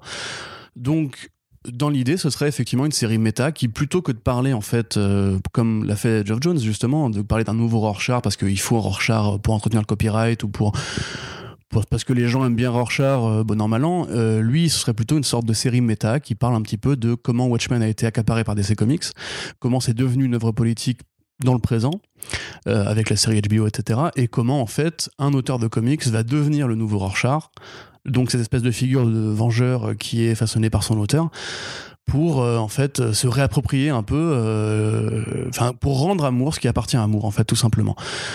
Et ça, déjà, je trouve ça hyper intéressant. C'est beaucoup plus euh, intelligent et finaux que ce qu'on pourrait espérer. Parce que justement, on sait que euh, Tom King, c'est un mec qui aime le méta, qui fait beaucoup de méta, qui a fait justement un Mister Miracle assez méta, qui a fait un Batman aussi dans lequel lui se projette euh, lui-même. En fait, la plupart des séries de, Tom King euh, parlent de lui, en fait, finalement. Sauf que là, il ferait un Rorschach qui parle de Moore, qui permettrait justement de montrer qu'il y a bien eu une cassure originelle avec le deal entre DC Comics et Alan Moore et Dave Gibbons sur les droits de Watchmen, qui parlerait en fait simplement du côté et si euh, Alan Moore voulait euh, se venger, si Alan Moore voulait récupérer son Rorschach, qui est quand même son enfant, euh, enfin fictionnel, et intervenir dans une politique du présent pour comprendre en fait qu'est-ce qui a déconné depuis le début. Donc en gros une, une série Watchmen, une série sequel de Watchmen apocryphe pour critiquer euh, le fait de récupérer Watchmen dans le présent. Donc moi c'est un truc qui me parle forcément parce que je suis contre toute, toute appropriation de Watchmen dans le présent et qui effectivement irait très bien avec le style de Tom King qui est un mec qui justement euh, a tendance à interroger un peu l'histoire éditoriale comme il a pu le faire dans Batman, comme il a pu le faire dans Grayson aussi en un sens. Donc c'est super intéressant. Euh, moi, je pense vraiment que c'est peut-être la seule, la seule bonne chose à faire aujourd'hui. Un petit peu comme aussi ce qu'avait fait Darwin Cook avec les Minutemen, où justement il, il prolongeait un peu son, son propre travail. En fait, c'est Ouais. ce qui est bien à faire avec Watchmen, et ce que Damon Lindelof a très bien fait, c'est prendre les personnages, comprendre pourquoi ils ont été créés et comment ils ont été créés, et instiller un nouveau propos qui Ouais. sera un propos d'auteur. Et c'est absolument pas ce qu'a fait justement Geoff Jones. C'est ce que je lui reproche, c'est qu'il a voulu justement juste fusionner l'univers DC et l'univers Watchmen. Il n'y a aucun propos, qu'une réflexion à part le côté Watchmen, c'était cynique et Superman, c'est euh, positif. Donc euh, confrontons les deux, ce qui est une lecture bête et euh, caricaturale. Il y a un petit peu plus que ça. Non, il n'y a rien du tout plus que ça. C'est nul. on, y, on, y, reviendra et justement, ce sera l'occasion d'avoir pour, pour le coup un, un, vrai débat puisqu'on n'est pas, pas vraiment d'accord là-dessus. Mais grosso modo, effectivement, donc la piste qui est prise me paraît vraiment bien foutue. J'espère que ce sera ça, hein, parce que c'est pas encore sûr totalement. Sauf qu'en fait, ça va être juste être un Rorschach dépressif parce que sa meuf l'a largué. Euh, non, non, non c'est Tom King, c'est Tom King. Probable. Mais pour le coup, enfin, euh, entre guillemets, c'est bête à dire, mais j'aimerais bien justement qu'Alan Moore lise justement ce projet-là pour voir ce qu'il en pense. Parce que c'est vrai que j'ai l'impression que tout le monde s'est un peu fait à l'idée, notamment Scott Snyder, que maintenant c'est bon, euh, Dr. Manhattan, Watchmen et compagnie, c'est totalement euh, libre de droit, c'est un truc dans lequel tu peux piocher, faire ce que tu veux. Alors qu'on oublie en fait que ça a autant de sens que de faire genre un film Stephen Kane aujourd'hui pour faire un crossover avec les Avengers, tu vois. C'est, je suis désolé, mais non, ça ne marche pas. J'ai vraiment hâte qu'on soit à la fin d'année pour pouvoir aborder Death Metal quand ça sortira en VF à, ah à propos du fameux, du fameux. Je vais jeter mon micro du numéro 2 qui, est, qui est quand même, je pense, le, le, pire truc que tu pouvais faire à Alan Et pourtant, il en a bouffé des trucs déjà, tu vois. Mais je pense que là, en termes de, de, manque de respect. Même Jones, c'était poli par rapport à ce que, ah ouais, ce que Snyder fait. Euh, bref, bah voilà, bah, Rorschach, ça, ça démarre très bientôt. Donc, euh, on, saura, euh, on, on vous en reparlera clairement dans, dans Back Issues quand ça sortira. On vous en fera peut-être un papier à l'écrit quelque part ailleurs. C'est sûr. Si, si Moi, il faudra, il faudra que j'en parle de toute façon, si c'est bien. Même si c'est pas bien, il faudra que j'en parle. Il faudra que tu t'exorcises un petit peu de, de tes démons mourrien euh, avec, euh, avec ça. On continue du côté de DC Comics avec une bonne nouvelle. Ça va être assez rapide à traiter, euh, mais juste quand même pour le dire Wonder Woman Earth One Volume 3 arrive au printemps 2021. C'est toujours Grant Morrison avec Yannick Paquette. C'est le dernier volume de cette trilogie. C'est c'est bien d'avoir un petit peu de Earth One dans, dans cette gamme DC Comics qu'on peut dire à l'abandon. Euh, je pense que c'est pas c'est pas c'est pas galvaudé de gal, galvaudé? Galvaudé? galvaudé? Galvaudé oui pas galvaudé, hein, pas galvaudé, non, non, ça n'a bien entendu. Euh, galvaudé euh, puisque euh, bah en fait il reste quoi? Il reste le Batman Earth One volume 3 de Geoff Jones qu'on attend aussi. Qui a priori sera le dernier. Aussi. Et peut-être un, Green Lantern. Non je crois que le Green Lantern peut-être de ah oui tout à fait oui de ce mec de Hardman et, ben, et, ouais de Gabriel Hardman et Corinne Benchko.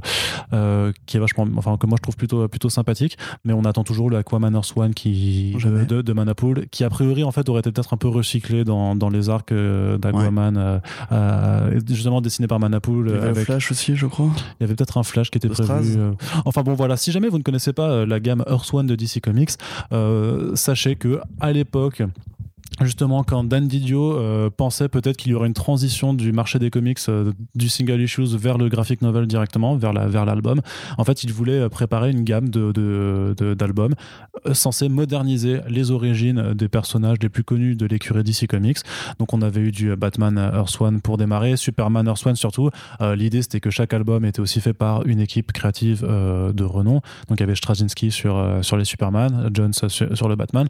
Sauf que le constat a été, euh, a été que euh, déjà les albums prenaient beaucoup trop de temps à être produits et surtout qu'en fait le marché des single issues continue de, de, vivre et d'être plus fort euh, que l'album. En tout cas, c'était le constat il y a encore quelques années. Aujourd'hui, on sait en 2020 que les albums sont les ventes majoritaires. L'avant-gardiste Dan Didio. Bah, oui et non, parce qu'en fait, le, le, problème, c'est que les ventes sont maintenant euh, le moteur de, de, de, ce marché dans le sens où elles dépassent de 50% en fait le, le chiffre total, mais euh, elles se font aussi en dehors des comic shops. Donc, euh, peut-être pas, mais il y, avait sûrement, il y avait une idée, une réflexion. enfin, j'ai ça parce que je pense que ce serait utile de relancer la gamme Marfone aujourd'hui. Bah moi, je sais pas. Où, entre guillemets, on, se pose toutes ces questions sur le marché du trade et la librairie. le truc, c'est que ça, ça, prend énormément de temps de faire ce genre d'album et c'est. Enfin, ça prend du temps parce que les mecs qui les font euh, sont sur 15 projets à la fois, je veux dire. Bah, euh, c'est vrai que les Earth One, enfin les Green Lantern Earth One, comparativement aux autres projets, euh, n'ont pas non plus mis énormément. Et même Wonder Woman, remarque, ça pas non plus. Il, faut voir aussi quels auteurs. Grant Morrison, c'est pas un mec qui. Ça fait des années qu'il est en recul progressif par rapport à sa place d'auteur de BD. Euh, à part The Green Lantern, quasiment tout ce qu'il a sorti ces dix dernières années a été en retard. Dire, Multiversity, c'était en retard. Action Comics, il a même pas fini son run en définitive. Euh, il a même pas réussi, entre guillemets, à être à temps dans le relaunch euh, de New 52. Du coup, on a dû lui faire une enclave à côté qui était Batman Inc. pour terminer en 13 numéros. Donc euh, voilà, moi je pense qu'on pourrait le relancer aujourd'hui comme on le fait typiquement. Tu vois, on dit ça prend du temps, mais regarde les albums DC Inc, euh, enfin DC Kids maintenant qu'on dit. Ouais. Euh, Bah, ils mettent cela- pas cela plus dit, de ça temps que fait- ça, tu oui, vois. bah, parce que après, les mecs fait, qui les euh, font sont juste là-dessus entre guillemets. Ça, avait été annoncé il y a deux ans quand même le lancement de, de cela. Mais T'as vu combien de, de tomes on a eu en deux Mais aujourd'hui, maintenant, oui. Non, mais aujourd'hui, ils ont vraiment euh, une cadence de Ah. production qui est bien plus importante, mais parce que les gens sont au travail depuis un an et demi et qu'on n'était pas fait, forcément ouais. au courant non plus. Donc, on ne sait pas. Peut-être que effectivement, à la rentrée, enfin, la rentrée, non, je sais pas, le, le début de l'année prochaine, ils vont faire Hey, 2021, ga- la Gamers One, elle revient mhm, Mhm. avec des auteurs tout beaux, tout neufs et euh, plein de Ouais. personnages dont vous avez envie de redécouvrir encore une fois les origines. perplexe. Bah non, mais surtout qu'en fait, maintenant, il y a déjà Batman, Green Lantern, Wonder Woman. Ouais. Après, ce qu'il faut dire aussi, Superman aussi, la trilogie elle est finie depuis longtemps. C'est ce que j'allais dire. ouais, la, la ligne s'est un peu essoufflée à partir du moment où on a compris un peu comment elle fonctionnait en termes de structure. Et en fait, il n'y a pas de vocation de faire un truc vraiment de très long terme avec ça. C'est des trilogies et, c'est toujours un peu le même, le même protocole narratif qui est dé- déployé. Donc là, en l'occurrence, pour euh, Wonder Woman, le premier tome était vraiment extraordinaire. euh, Morrison Paquette, euh, ça modernisait plein de trucs par rapport à justement Diana, la mythologie euh, des Amazones et compagnie, même le féminisme euh, qui revenait un petit peu aux origines de, aux, aux pensées justement vraiment avant-gardistes de William Moulton Marston. C'est ça, ça, ça reprenait des éléments qui étaient implan- implantés dans la continuité depuis le début, avec un Ouais. hommage forcément poussé au, au premier comics de Wonder Woman, mais après ça reprenait des éléments qui étaient aussi euh, ça, qui avait amenés été un peu plus tard. squeezé par Kaniger, qui avait été un peu repris par Perez, mais pas forcément, etc. Donc là, c'était vraiment un super tome. Le tome 2 était aussi assez intéressant. Euh, il y avait notamment des prises de parti de Morrison par rapport à la transidentité, etc. Mais c'était quand même vraiment un volume de transition, au sens où il, se terminait sur une, une fin ouverte qui disait vraiment euh, rendez-vous dans le tome 3. Euh, voilà, moi je suis vraiment impatient parce qu'effectivement je considère que c'est l'un des, des rares trucs de Morrison qui va rester entre guillemets maintenant qu'il a annoncé que à, à terme les comics ne l'intéresseraient peut-être plus. Euh, Paquette, euh, Tu sais- tu sais, dessinateur génial. Il fait ce genre d'annonce, mais personne n'y croit. Ouais, ouais, bah moi j'attends encore, Arca- j'attends encore Arkham Asylum 2 avec euh, Dave Euh, McKean. non, mais voilà, non, mais voilà, il, il a annoncé ça, donc euh, il y a- Ah, mais il l'a annoncé il y a 5 ans quoi. oui. Mais remarque, remarque, euh, Batman Earth One Volume 3, ça fait aussi depuis 2015 qu'on n'a pas eu la suite. Enfin, Ouais, ça, je veux dire, on, on l'attend depuis 2015. Parce hein. que je te dis, ils prennent, c'est des auteurs qui sont très forts, mais qui sont tellement sur, euh, tu vois, enfin, dans l'intervalle, Morrison, il a dirigé Heavy Metal, euh, il a eu ses, ses projets de série avec Happy, maintenant il veut faire le Brave New World euh, Oui. en série télé, etc. Donc je pense que euh, il faudrait peut-être prendre des auteurs qui soient intéressés par le, for- par le format roman graphique et par l'envie de le faire tout de suite, plutôt que pour le coup de Geoff Jones, qui pareil a toujours remis ça à plus tard, à plus tard, à plus tard. Euh, donc en tout cas ça reste une bonne nouvelle pour moi. Je, reste fan d'Earth One même si je suis un peu déçu par la tournure que ça a pris. J'ai très hâte de voir comment il conclut, conclut sa, sa trilogie parce qu'il y a encore plein de débats euh, qu'il n'a pas évoqués par rapport à la condition de la femme qui est le grand propos de cette trilogie. Et pourtant, c'est un album qui va faire intervenir Maxwell Lord, qui va justement s'en prendre à, l'île de, de Themyscira. Et je me dis qu'il y a peut-être un, un- heureux hasard, en fait, au fait que ça arrive au, au printemps prochain, parce qu'avec un tout petit peu de chance, euh, Wonder Woman 84, qui fait aussi intervenir Ma- Maxwell Lord, va être encore décalé. Mhm. Peut-être que ça sortira qu'au printemps.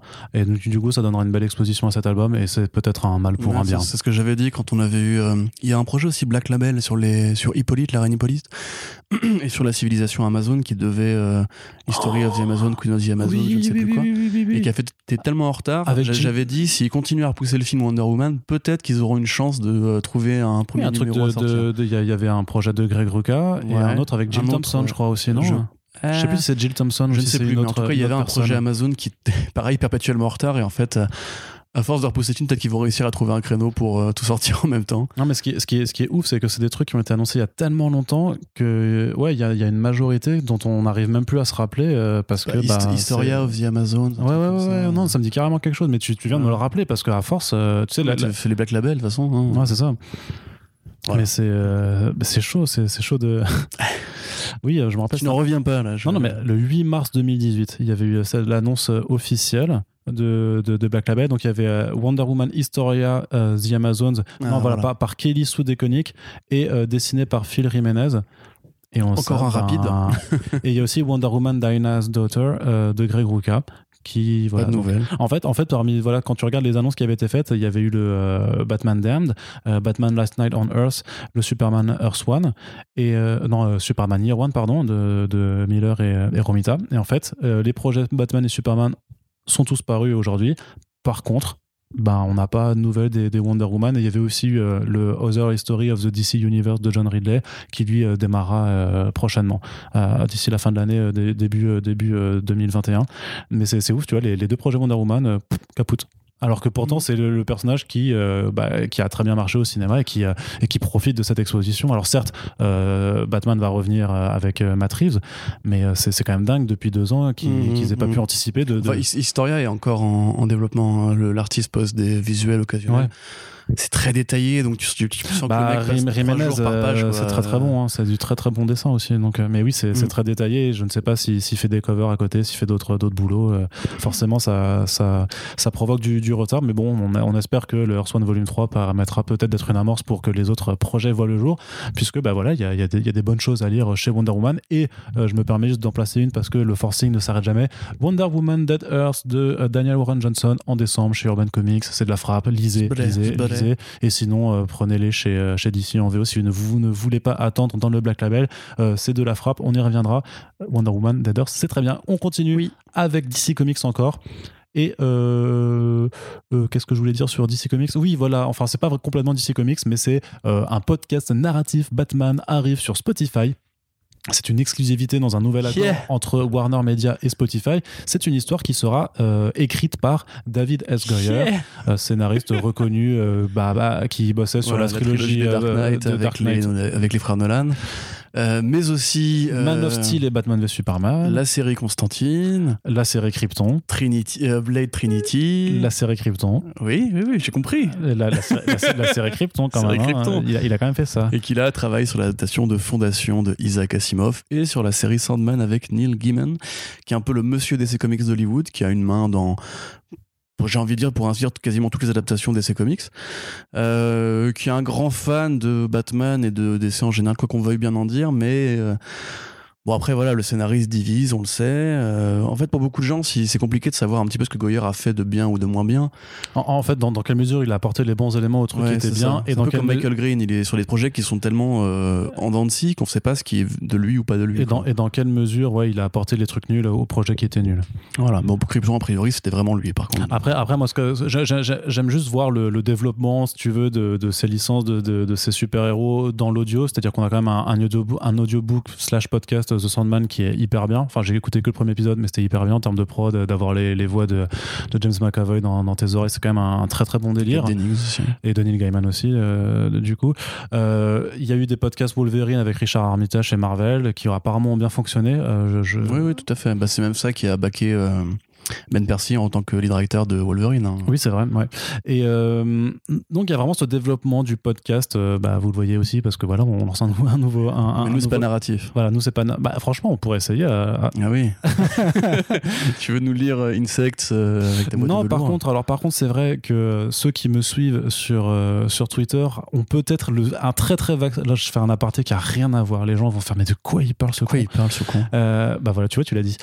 en fait, il y a, y a- y a- il y a un bouquin qui existe, qui est écrit euh, par un, en auto-édition, qui s'appelle L'homme qui assassinait les femmes avec sa bite, un truc comme ça.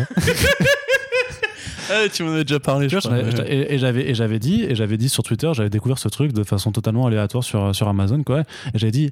Pur et gars, s'il y a quelqu'un qui, qui, qui m'offre ce bouquin en version numérique, je vous jure, je vous le lis, je vous fais un, un, un, un- La Pierre Belmarisation de la, du truc. Ouais, je vous fais un, petit truc audio avec ce bouquin. La semaine dernière, j'ai vu un pote et on, on va boire un verre et là, il sort un truc de son sac. Mec, il m'a offert la version manuscrite de, de ce voilà. bouquin.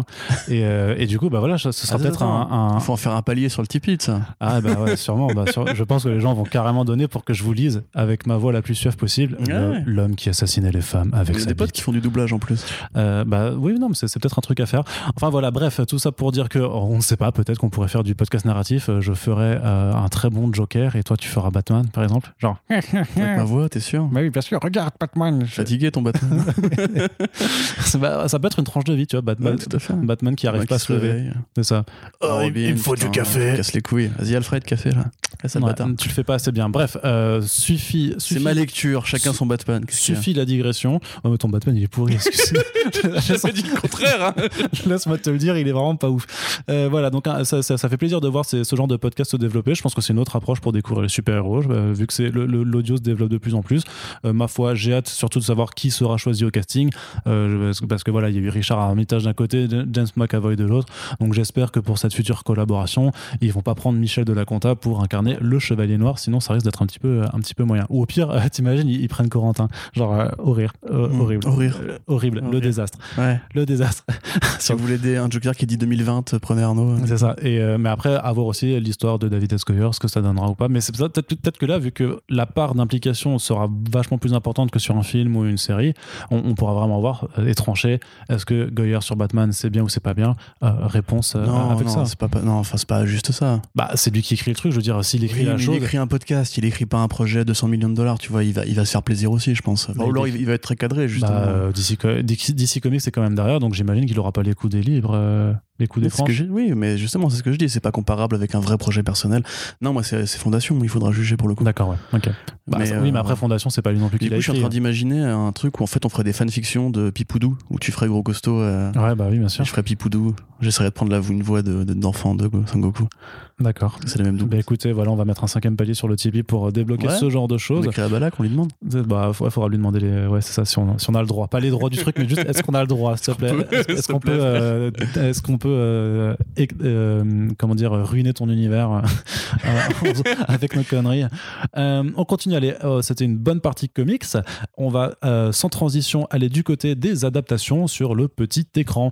Alors, on va essayer d'aller rapidement sur certaines choses, qu'il y a des trucs, voilà, où on va, il y aura juste un petit peu un commentaire à faire, mais c'est vrai que c'est des, sujets qui n'ont pas forcément vocation à être source d'importants débats, pas comme Doomsday Clock par exemple, mais des séries sur Constantine et Zatanna seraient en développement euh, pour HBO Max par euh, J.J. Abrams, sachant qu'il y a eu un gros accord qui a été signé entre HBO Max et, euh, et donc c'est Bad Robot, euh, la compagnie de production de J.J. Abrams, pour une série principale Justice League Dark et euh, dans un papier du Hollywood Reporter euh, était écrit euh, dans c'était pas le sujet central du texte mais il y avait quand même marqué euh, donc voilà les, prochains développements euh, qui, vont se faire c'est euh, bah, voilà Constantine et Zatanna euh, sachant que Constantine a déjà eu droit à une série nulle euh, c'était sur NBC je crois avec euh, Matt Ryan qui du coup était Et bien David pour S. le et, et David S. Goyer, du coup ouais. Euh, Matt Ryan était bien dans le rôle euh, mais il était mal écrit enfin la, la série était mal écrite c'était pas forcément son Constantine qui était mal écrite depuis Matt Ryan a été rapatrié rapatrié sur la CW pour faire le pitre dans Legends of Tomorrow donc c'est plus ça, ça peut être rigolo euh, avec une bonne bière et des, et des copains euh, tu- La tu- scène, tu- la scène avec Lucifer, parce que je l'ai regardé du coup, on en avait parlé en podcast. La scène avec Lucifer dans Crisis, mon dieu. Ouais. J'ai eu mes reliés de vertigo derrière qui, qui hurlaient à la mort. bah, en fait il, bah, bah oui mais il est mort justement donc euh, Vertigo est mort donc euh, tu m'étonnes qu'il hurlait. Euh, donc voilà donc ça, ça peut être rigolo mais c'est toujours pas Constantine. Alors il y a eu une petite euh, une petite série animée je pense qu'on peut Constantine. mieux faire que Matt Ryan quand même. oui oui non mais bien sûr. Bah surtout sur HBO Max Mm. je veux dire tu vas pas Farrell. euh, D'ailleurs, t'imagines, ils font une série Green Arrow sur HBO Max, puis ils remettent Stephen Amell. Tu, tu vas faire, bah, Ah non, les, les- non, les gars, c'est vous, fini, vous Stephen. avez du budget ou pas? Comment ça se J'aime passe? bien Stephen Amell, mais il faut s'arrêter maintenant. Par contre, euh, Ça a duré 7 ans, c'était déjà bien. oui, non, voilà, il a, il, a, il, a, il a fait son temps, mais euh, ce que je veux dire, voilà, c'est t'imagines, ils font une série Batman sur, euh, sur HBO Max et ils te mettent dans le rôle, tu vois, ça, ça, ça ne marche pas. Putain, mais tu me casses tes couilles là. Je crois que t'es un meilleur doubleur que moi, mais vas-y, Ah, fais-le ton truc. Espèce de connard. Euh, non, mais par contre, Zatanna, pour. pff, Alors, Moi, les deux, je suis content pour les deux, très honnêtement. Euh, enfin, effectivement, je préfère Constantine parce que. euh, Parce que t'es un mascu, hein, voilà. Non, mais j'ai envie de dire, est-ce que tu pourrais me citer une série Zatanna de tête? Bah, il n'y en a pas eu.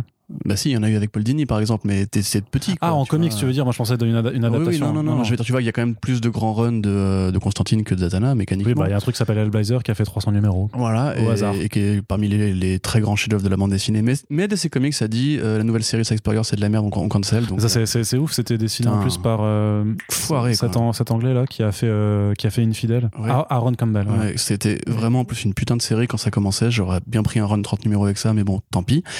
Euh, Bah, bizarre d'ailleurs bah, fallait- du coup ils l'annulent alors qu'ils ont des projets d'adaptation dans la foulée. Enfin, Bah, ce comprends sera pas. sûrement pour le relancer, mais peut-être de façon plus bankable avec Ah, euh, des plus gros. Ça a déjà marché ça en plus Ouais, c'est ça, c'est avec euh, Constantine qui fait de la magie avec Ouais. euh, voilà, ses copains de la Justice League Dark. What is the definition of insanity Tu vois, c'est refaire la même chose encore et encore. Mais ok, donc.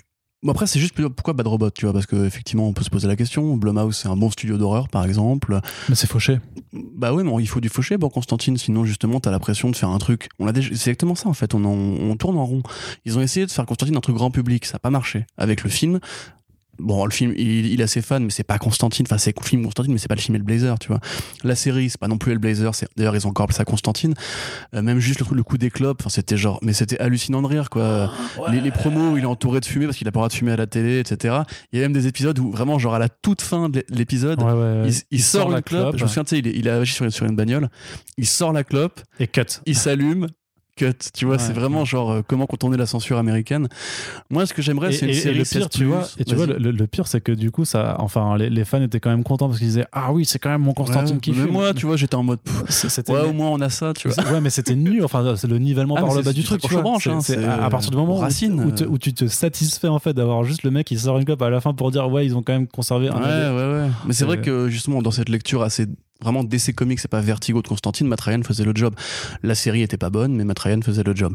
Maintenant, euh, moi, je veux une série 16+, avec un vrai Constantine irlandais qui a un bête d'accent, qui fume, qui picole, qui trahit les gens. Et qu'on arrête vraiment d'essayer d'en faire un- une propriété grand public. Ce qui fait que Constantine est un personnage culte et important, c'est pas juste un sorcier euh, sympathique et un peu roublard. Ça, t'en as déjà plein des séries qui, avec ces personnages-là, on parlait de Supernatural pour le coup, qui s'est inspiré d'ailleurs notamment de ce personnage de, moi. de Constantine pour euh, l'ange. Voilà. est, euh, Ariel Non, c'est pas Ariel. Ariel, c'est la petite sirène. Rien à voir.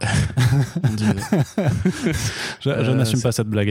Alaniel, comme Euh, ça. non, non, Askiel. Ah, mais je sais plus, il y a un truc comme ça là. Ouais, bref. Je vais le retrouver. Mais grosso modo, on a déjà plein de séries justement de même même Lucifer, hein, tu vois, des séries grand public avec un personnage qui tire sur le maléfique et qui est un peu euh, borderline. euh, qui est un peu l'ordure que tout le monde aime bien, on en a déjà plein.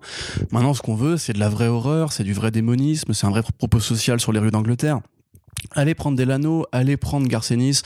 Même Azzarello, il a fait du bon Constantine, je veux dire, et c'est aux États-Unis en plus. Donc franchement, c'est pas compliqué à faire. Il y a vraiment juste faites-moi un casse par casse, quoi. Bad Robot, euh, c'est un bon studio, en tout cas qui a, qui a des bonnes valeurs de production. Je les vois pas forcément faire un truc euh, justement aussi anglais et aussi déconnant qu'il faudrait. Moi, il faudrait les mecs qui ont fait Utopia, tu vois, euh, ou vraiment, ou même même Skins ou Misfits, tu vois, des gens qui, bon après c'est très très adolescent, mais des gens qui savent faire justement un truc vraiment granuleux, un peu crasseux, avec des bonnes vannes, un côté un peu euh, euh, cockney et compagnie. Tu vois, moi c'est vraiment ça que auquel j'aspire. Euh, quant à Zatanna, c'est beaucoup plus facile à adapter au sens où justement on a des mecs comme Paul Dini qui ont en fait un personnage cool de sorcière avec ses petits gimmicks un peu sympas, etc., qui peut vraiment faire le taf. Là, c'est l'inverse, tu vois, j'ai envie de dire, j'aurais pas envie d'un truc trop bresson avec Zatanna. Après, s'ils font les deux en même temps, il se peut qu'il y ait le côté univers partagé parce que c'est un fantasme euh, dans les, euh, les, les forums de fans de DC, le côté le couple Zatanna et Blazer, alors que c'est un truc totalement anecdotique pour l'un comme pour l'autre dans leur historique commun. Mais voilà, ça fait des beaux fan art où ils se font des bisous, donc euh, les gens ils, aiment bien les couples, tu vois, comme ça, donc euh, tant mieux, j'ai envie de dire. Mais euh, il y a vraiment un truc à faire. HBO Max, pour le coup, on a vu Peacemaker, enfin, on, a entendu, pardon, la- l'annonce de Peacemaker avec James Gunn, la série Batman Year One de, enfin, Gotham Year One ou Gotham Central de Matt, Reeves. Ils investissent vraiment le créneau, le créneau DC Comics. Il faut un, un truc sériel pour Hellblazer. Ça marche pas en film, ça marche pas. Il faut un truc vraiment de long terme où tu t'habitues au personnage, où il passe par différents points, etc. Où même à la limite, tu suis son cancer des poumons pendant, trois saisons. Euh, j'ai envie de dire que je suis tellement chat échaudé craint l'eau froide tu vois je suis tellement échaudé pour le coup des projets qu'ils ont déjà essayé de faire chez Warner Bros. avec ce personnage là que j'y crois pas une seconde. La série Swamp Thing je sais qu'elle a ses fans moi j'y ai pas, du- pas du tout aimé. Et a priori eux non plus donc ça tombe bien. Euh, voilà je pense que c'est c'est le truc le plus casse-gueule que il faut qu'ils s'arrêtent il faut qu'ils laissent ce genre de BD comme Sex faire de la bonne BD Constantine sur les écrans. Ça ne je suis désolé ça ne marche pas. La preuve y a on a déjà essayé ça n'a pas marché. Hmm. donc euh, je suis je suis très craintif très craintif vraiment par rapport à ça en tant que docteur vertigo de ce podcast. Après je sais qu'il y a plein de gens qui vont être très contents parce que c'est vrai que l'appel grand public Matt Ryan il est, il est populaire. Le film avec Keanu Reeves beaucoup de gens l'aiment bien. Euh, le Constantine même des dessins animés il est apprécié etc c'est le côté gimmick qui marche bien avec celui-là ou Zatanna qui du coup bah on évite d'aller au fond des choses. Mais c'est un petit peu, tu vois, comme euh, les gens qui connaissent Batman, enfin qui, qui ne connaîtraient Batman qu'à travers les jeux Arkham, tu vois, t'as envie de leur dire, ouais, mais enfin, il y a des BD psychologiques, tu vois, il y a, y a Creature of the Night, il y a Arkham Asylum, le, le comics et compagnie, et c'est là que la, que la vraie qualité quand t'es adulte et que tu veux pas juste un divertissement grand public. Et... Do- Docteur élitiste là aussi quand même. Mais non, pas du tout. C'est juste qu'il y a une place pour l'art un peu plus euh, profond, un peu plus dense, un peu plus recherché, un peu plus fort. Je veux dire, le, le Hellblazer de Garcenis, c'est dans les bouquins d'histoire de la bande dessinée. C'est vraiment un chef-d'œuvre. Et on a zéro chance de l'avoir un jour ad- adapté parce que c'est juste trop personnel, c'est juste trop burné, c'est juste trop crasseux, c'est juste trop, trop acide, tu vois. Et pas de robots, ils feront jamais ça. Enfin, je, je pense pas. Après, j'adorerais avoir tort, encore une fois, comme d'habitude. Mais non, mais parce que Euh, ouais, Thor- Marvel, oui, je sais, je connais la vanne, ferme ta gueule. Donc, Thor, c'est Marvel. oui, ouais, c'est bien, c'est génial, Arnaud. Non, et pour ceux qui découvrent Bonne le blague. podcast, pour ceux qui découvrent le podcast, c'est la première fois que je fais cette blague. Exprime-toi, vas-y, donne ton avis un petit peu. Non, non, mais moi je suis d'accord avec toi. Tu me saoules. Tu me saoules. Mais du coup, Euh, voilà. non, mais moi, juste, moi je suis, toi, euh, t'es peut-être Docteur Vertigo, moi je suis plus Docteur Grand Public, peut-être. James vois, McAvoy, euh, James McAvoy en Constantine or Riot. Tu vois, D'accord. C'est tout. bah, je, je sais pas. Je pense que. Ou Effectivement, Taron Egerton qui reprendra son rôle du- de, de, de, de l'audiobook Sandman. mais euh, effectivement, il y a eu des essais et ça n'a pas raté. Euh, tu connais la logique Shadok, plus ça rate, plus ça a de chances que ça marche. Donc t'es pas à l'abri euh, d'un accident de parcours qui fait Oui, oui, que oui, le résultat soit bon. Bah là, j'ai envie de dire qu'on peut aller que vers le mieux de toute façon. Donc, Et euh, j'ai- toujours envie de croire, malgré tout, malgré tout, ma- malgré tout ce que je sais et de mes nombreuses désillusions, que une, ad- une adaptation de plus pour un personnage, ça lui permet d'être mis en avant auprès d'un public qui peut se découvrir une passion pour, pour la bande dessinée, peut aller ensuite dans une librairie, peut avoir un achat d'impulsion, Mm, mm, mm. découvrir un tu vois, découvrir un titre Bad Idea sur le chemin et paf, tu vois, tout, tout se mêle. Tout, Mais t'as l'impression que ces mecs qui justement font tous ces produits-là, en fait, ne lisent pas les BD qu'ils ont entre les pattes? Pourquoi ils font pas Bah, une parfois série, si, parfois un, si. spin-off de Harley Quinn avec Paul Dini à l'écriture, parce que la série Harley Quinn fonctionne, elle a trouvé son public, elle est accueillie par la critique avec euh, chaleur. Euh, Bon après, on sait pas si elle sera renouvelée, etc. Mais Si, si, elle a été renouvelée pour une troisième saison. ah bah, bah, parfait. Donc tu en plus ça marche au niveau de- des renouvellements. Donc euh, pourquoi pas faire une série animée euh, Zatanna? Genre il y a d'autres gens qui vont me dire que Zatanna a des, des volumes plus justement sombres, etc. Mais le côté euh, petite meuf avec son chapeau, etc. Ça peut très bien marcher auprès du grand public. On peut parodier l'univers magique de DC de manière très facile et très accessible. Et en plus, ça permettrait aux gens de, découvrir Deadman, de découvrir le Phantom Stranger, etc. Et ensuite, après, de les orienter vers un truc plus adulte. Mais Ah, ça, dit, ça c'est peut-être simplement ce qui va être fait avec la série principale Justice League Dark. Oui, peut-être, ouais. Et simplement que, les, et que, les, que les autres séries, là, ce seront des spin-offs qui vont Parce en que découler. GL Dark, pareil, c'est c'est en une fait, erreur de le faire. hein. Est-ce que, est-ce que, est-ce qu'en fait, s'ils font, au lieu d'avoir deux séries di- distinctes, ils font une série euh, Constantine et Zatanna en mode ro- rom-com avec des, des, Mais des- ça, j'ai très démons? peur. Enfin, je, pas rom-com, mais je- j'ai très peur du côté Buffy, tu vois. Du côté le sorcier qui combat les démons d'un côté, c'est Buffy Angel, tu vois. Ouais. Euh, une branche euh, combat des démons avec un sorcier euh, blond et beau gosse. Une branche, euh, la, sor- la, la magicienne qui, elle, pour le coup, fait la même chose, mais en parlant à l'envers. Et puis les petits crossovers où ils se font des poutous, quoi. Ça, j'ai pas du tout envie de voir ça. De Philippe Poutou, t'imagines? Exactement. Quel enfer. Voilà. Et Jean Lassalle, on en parle Allez, on continue plus rapidement du côté de Disney+. Euh, une série potentiellement avec Nick Fury, enfin avec Samuel L. Jackson, donc potentiellement une série Nick Fury, je sais pas. Jusqu'à sa mort, mon gars. ça. Il s'arrêtera jamais. Je sais pas si. Bah si, c'est cool. Bah, Bah, moi, j'aime bien Samuel avec. Nick Fury. C'est pas une, Ouais. forcément une série Nick Fury parce Bah, que bon, euh, c'est compliqué. Enfin, comment tu veux faire une série Nick Fury euh, juste sur Nick Fury Et franchement, mais t'imagines une parodie de The Office.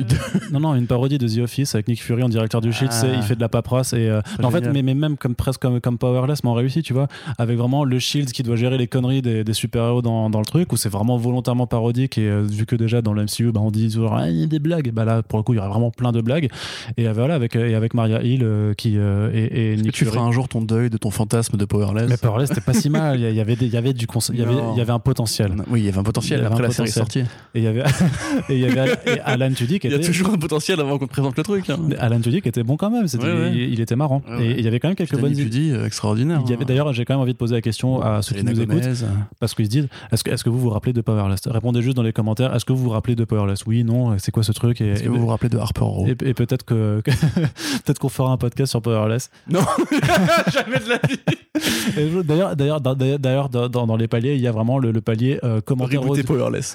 co- commentaire audio de chaque épisode de Powerless par Corentin. Et euh, Ouais. franchement, vous avez trop Ah envie oui. de, de ça parce que euh, si vous voulez votre dose de haine quotidienne, voilà, c'est Mm. c'est vraiment le, le truc. Je me fais encore imiter Batman pendant deux heures. non, mais par contre, euh, attention, parce que les- infos de Deadline, c'est une série avec, Avec Nick Sam Fury. Jackson, donc Nick Fury. C'est pas sûr que ce soit le personnage principal. Il y a, il y a des. Enfin, l'univers Marvel est riche du côté de tout ce qui est espionnage. On a Non, en fait, Sword ils, ils maintenant le qui prennent arrive. juste, ils le prennent, ils le, ils le prennent juste comme token parce qu'il est ultra populaire. Oui, puis c'est un- mais c'est un élément de liant que les gens aiment bien. C'est vrai que c'est un peu, tu sais, la, toute la phase 1, c'était Nick Fury qui était le seul euh, point commun. Ouais, c'est un peu le, multivers, mor- le- quoi. le morceau de scotch du MCU. Euh, ouais. Je sais oui. pas, Je sais pas si je dirais ça, mais pourquoi pas. Euh, mais effectivement, non, moi j'aime bien euh, Sam Jackson en Nick Fury. Après, en fait, si c'est une série Nick Fury, comment, enfin, qu'est-ce que ça, de quoi ça une, par- parler une parodie de The Office. Parce que c'est compliqué quand même d'imaginer qu'ils adapteraient le volume de Steranko ou quoi, parce qu'il il est plus assez en forme, entre guillemets. On va pas le rajeunir pour faire une série d'aventures avec un jeune Sam Jackson en CGI quand même. Enfin, j'y croirais pas, enfin, ce serait quand même bizarre. Donc moi, je verrais bien effectivement un truc sur le Sword ou sur ces nombreux euh, corps interarmés slash euh, espionnage qu'il y a dans le MCU, ou bien juste parce que ça après du coup on me dira Agents of Shield, mais j'ai envie de répondre que ce n'est pas canon. Kevin Feige l'a confirmé.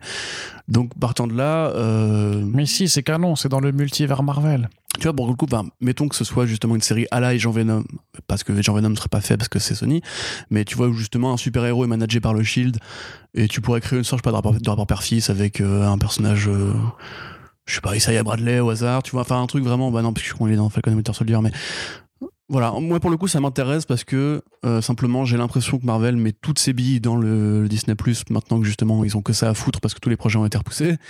Euh, c'est un peu on va en parler, hein, mais euh, donc pour le coup voilà voir Sam Jackson qui continue, c'est quand même le mec qui a dit que même après sa mort il serait ok pour être digitalisé comme dans Rogue One pour apparaître en fantôme de CGI dans les futurs films Marvel. Donc je trouve ça marrant que ce mec ait vraiment décidé en 2008 moi, le rôle de ma vie, ce sera Nick Fury. Et je mourrai en tant que Nick Fury. Et Mm. il y aura un, un, un iPad sur ma tombe. Donc, euh, franchement, je trouve ça rigolo que le mec s'im- s'implique autant. Après, effectivement, tant qu'on n'a pas d'infos, voilà, la série The Office, pourquoi pas. J'y Bah crois ouais. pas une seconde. mais- Non, bah, bah non plus, euh, je n'y crois pas, mais c'est toujours, tu sais, tu sais ce qu'on dit souvent, hein, c'est que les meilleures idées, c'est celles que les gens qui ne bossent pas dessus euh, sur les projets euh, ont Ouais. en fait. Comme le dessin animé, Zatanna. C'est ça. Euh, Miss Marvel, on connaît le nom de l'actrice, une, une, une, une Iman Vellani complètement inconnue au rayon. Euh, ouais, alors si vous googlisez, pardon, Iman Vellani, vous trouverez qu'en fait c'est une, une jeune fille qui avait participé à un comité qui s'appelait Next Wave pour le Toronto International Film Festival, où elle avait été interviewée d'ailleurs à l'époque. Et euh, grosso modo, c'était un, un comité qui s'était chargé un petit peu de, euh, de reposer un regard neuf de la nouvelle génération sur les films du Toronto International Film, Film Festival, du TIFF. C'est un peu son seul crédit, euh, puisque on ne sait pas exactement euh, d'où vient cette fille, où elle a appris la comédie ou quoi. C'est son premier rôle.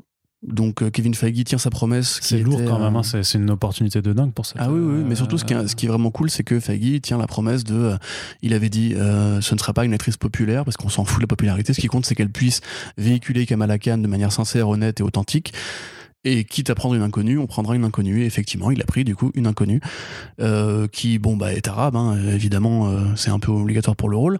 Mais à part ça, on sait pas trop, donc on sait pas trop à quoi, s'attendre non plus. Comme on l'avait dit au, dernier euh, First Print, euh, Front Page, pardon. Euh, ils ont pris les réalisateurs du film Black euh, et s'orientent vers vraiment une, une direction d'ensemble qui est justement plus arabo-centrée pour véhiculer encore une fois la sincérité, l'authenticité de cet univers-là.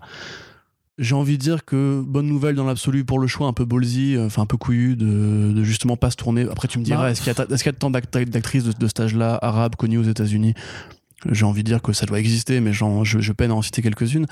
Donc, en, en euh, fait, en fait euh, la démarche, c'est juste que vraiment concernant Miss Marvel, le personnage est déjà hyper populaire. tout à fait. Et en fait, c'est pour ça que t'as pas besoin, techniquement, euh, c'est c'est pas aussi ballsy que ça de miser sur une inconnue parce que t'as quand même l'aura du personnage qui est, qui est derrière. J'ai envie de dire, tu vois, euh, pour. Alors c'est peut-être que peut-être que je me trompe, mais même pour un, pour un, si tu fais un truc sur Batman, techniquement tu peux prendre un, un jeune nouveau pour dire c'est le prochain Batman. Non. Ça reste quand même Batman et du coup les gens vont se dire ah ouais ballsy, euh, et... mais en fait non, mais il y a Batman donc les gens Mais vont aller le historiquement, ça n'a jamais été le cas. Oui, historiquement ça n'a jamais été le À part cas. David Mazouz, D'accord, mais qui voilà. a fait un petit caméo dans The Office. Qui est Tout se- euh, tout se suit. Mais du coup, David Mazouz qui est le parfait contre-exemple de, Ouais. De- de ce faut- que je disais. Il faut pas recommencer, les gars. Mais euh, Non, c'est- juste pour dire que ça, ça me semble, Oui, ça oui, me semble pas si bien. risqué en tant Je que tel parce que il y a une popularité euh, à la base. et c'est un projet qui est hyper vrai attendu. que hein. euh, Marvel Studios, quand même, depuis quelques. Enfin, on a quand même Cumberbatch. Et puis, euh, si je me permets de te couper, mais il y a de fortes Non. probabilités que euh. Brie Larson, Captain Marvel, soit dans la série ou en tout voilà. cas serve, serve de faire de voilà, tu vois, ça. Cumberbatch pour Doctor Strange, euh, Brie Larson pour Captain Marvel, c'était quand même des gens qui avaient une carrière avant, qui étaient déjà populaires euh, avant de prendre ces rôles-là chez Marvel. Donc là, ils reviennent un petit peu à leur premier truc, parce que c'est vrai qu'au départ, Marvel, c'est quand même euh, une boîte qui a quand même bah, mis le pied à l'étrier à Chris Evans, qui avait fait quelques films Sunshine, et, etc. avant, mais dans l'ensemble, c'était quand même encore un, un jeune inconnu à Hollywood. Euh, Chris Hemsworth, bah, c'était un mannequin, hein, euh, grosso modo, à part la cabane dans les bois, il avait, il avait rien fait avant, de très vraiment, de très, de très marquant. Euh, et depuis, c'est vrai qu'effectivement, on voit un petit peu le retour des, des castings euh, de rampe de lancement, on va dire justement. Donc c'est cool qu'ils ils reviennent à ça. Et moi, je trouve quand même que, comme tu dis, c'est un personnage qui a, sur lequel repose beaucoup d'enjeux financiers en jeux vidéo, ou en, animation et en comics, etc. Le fait justement de pas essayer de trouver un nom euh, de tel ou tel sitcom ou tel ou tel truc Disney euh, tel ou tel truc Disney Channel, pardon ça reste un, move euh, en tout cas assez intéressant même si du coup le problème c'est qu'on ne sait pas du tout ce que, ce que vaut cette jeune femme. Euh, mettons qu'elle sera bien dirigée mettons qu'elle connaisse le personnage et on verra bien. Très bien on continue. Pas grand chose de plus à dire. Non, hein. non, non, mais entendu, c'est pour ça, je disais, c'était pas la, la, la, la, partie télé. En fait, c'est juste. Mm. Ce qui, ce qui, en fait, je, voulais parler de ces actualités parce que euh, dans l'ensemble, ça démontre juste d'une, d'une relance de plus en plus poussée fait, de, ouais. de l'activité de bah ce là, secteur. Euh, She-Hulk, euh, c'est bon. Ouais. Euh, Miss Marvel, c'est bon. Il reste que Mark Spector, enfin Moon Knight. ouais qui sera joué par Jonathan Groff. Ça, c'est ton forcing personnel. Allez, à, les à gars, toi, s'il vous plaît. Euh, on va terminer cette partie télévisée avec juste un petit peu des nouvelles aussi du front Netflix qui a d'autres projets. Donc, on, on, parlait de Sandman avant euh, quand on l'a mentionné dans l'adaptation audio. Euh, justement, on a un acteur euh, qui est en discussion active euh, pour le rôle de, ben, du, du, Sandman, de Morphée. C'est-à-dire qu'il négocie son cachet là. Hein, voilà. Donc, il s'appelle Tom Sturridge. Sturridge. Sturridge. Et je ne sais Sturridge. pas. Si Pourquoi Sturridge? Sturridge. Sturridge. Non, non plus. Sturridge. en fait, ouais, là, je le fais, là, je le fais complètement exprès. Okay. Euh, qui, qui est-ce? Je ne le connais pas. Je, euh, c'est un comédien euh, britannique de 34 ans. Alors j'imagine bien que c'était pas un jardinier. Contrairement oui. à sa gueule de minot, il est effectivement en milieu de trentaine. Euh, donc c'est un acteur qui a joué notamment dans Good Morning England, que tu connais peut-être sur le nom The Boat That Rocked, qui est le nom britannique de ce film de euh, Monsieur Curtis, Richard Curtis, j'ai envie de dire, c'est pas Tony Curtis, c'est Richard Curtis. Tu sais, c'est le film avec les radios pirates euh, Ouais. en Angleterre, euh, qui a joué aussi dans la- l'adaptation de la vie de Marie Shelley avec Elle Fanning, où il jouait Lord Byron, un très bon Lord Byron, et c'est un bon film que je vous conseille si vous vous intéressez au mythe de Frankenstein. Euh, qui a joué dans quoi d'autre qui fait, enfin, il a fait plein de trucs. Il a fait un Terrence Malick aussi, Song to Song. Euh, une belle filmo, mais c'est vrai que c'est pas un acteur grand public du tout. C'est un acteur britannique euh, qui a aussi fait du théâtre, qui a fait un peu de séries télé, mais dans l'ensemble, c'est vrai que sa gueule est quand même pas, encore hyper connue. C'est vraiment un, acteur de cinéphile, on va dire. Euh, il a un physique assez particulier. Moi, j'imagine pas trop comment il rendra en Morphée, parce qu'il a vraiment une tête de, ouais, de beau gosse anglais, quoi, une tête de, minot. Disons que moi ça me va parce qu'effectivement il a une belle filmographie, c'est probablement un acteur talentueux et ça reste quand même Gaiman qui est à la production donc c'est Gaiman qui a dû dire lui plutôt que lui et lui parce qu'il a quand même passé une audition avec deux autres comédiens qui étaient en, dans, les finalistes. Euh, voilà, j'ai foi en Gaiman pour savoir un petit peu qui pourra porter euh, Morphée à l'écran. Maintenant, c'est vrai que par rapport à James McAvoy qui double le personnage dans l'adaptation, l'adaptation pardon en audiobook, ça fait un peu petit bras. En tout cas, ça fait pas un truc aussi reluisant. Et je pense que ça va être pareil pour tout le reste du casting puisque bah, c'est une série Netflix qui n'a pas des, des, des moyens, j'allais dire. Audible n'a pas d'énormes moyens, mais c'est vrai que quand un acteur signe pour un audiobook, il sait que ça va lui prendre 3 heures, enfin 3 jours, pardon, pour peu, enregistrer un, un peu, ouais, ça peut prendre un peu plus de temps quand même. Oui, mais, mais bon, enfin, tu sais, il peut, il peut le faire depuis chez lui, comme James McAvoy, pour le coup, qui a Ah, tout enregistré depuis chez lui. C'est vrai, il a fait ça? Ouais, j'avais fait un article dessus, parce que il a enregistré en, en dernier et le confinement était déjà en place à ce moment-là. Ouais. Donc il a tout enregistré depuis chez lui, parce qu'il a un studio chez lui, il a tout fait voilà, il faut sans les répliques des autres. Voilà, mais il faut quand même un studio. Oui, mais par rapport à un plateau de tournage, par rapport aux costumes, aux essayages, aux répétitions, ré- lecture de dialogue, etc., que demande un script de cinéma, entre guillemets, un audiobook peut plus facilement mobiliser un acteur de, de, ce poids-là, Mhm. parce que c'est vrai que c'est- c'est- qu'il sera pas autant payé que sur un Oui, tournage oui. normal, donc voilà. Alors que là, effectivement, euh, bah, on peut pas débloquer un cachet pour avoir Kat Dennings, euh, James McAvoy, Taron Egerton et compagnie pour une série Netflix. Bah, techniquement, tu pourrais, faudrait juste qu'ils mettent les. Bah, c'est des acteurs de cinéma oui, qui mais technique- très cher. Oui, mais euh, attends, euh, on, on sait maintenant que Netflix a largement les moyens de payer des, des productions avec des Ah énormes. oui, mais attention. C'est-dire Chris, Hem- Chris Hemsworth va faire extraction. euh, voilà, oui, mais att- euh, attention, c'est euh, une série qui est quand même produite par Warner Bros Télévision en coprod avec Netflix. Et a priori, déjà, ils vont avoir du mal à rendre l'univers visuel du Sandman au niveau du budget, donc ils vont pas tout foutre dans le cachet des acteurs. Sinon, on aura une série.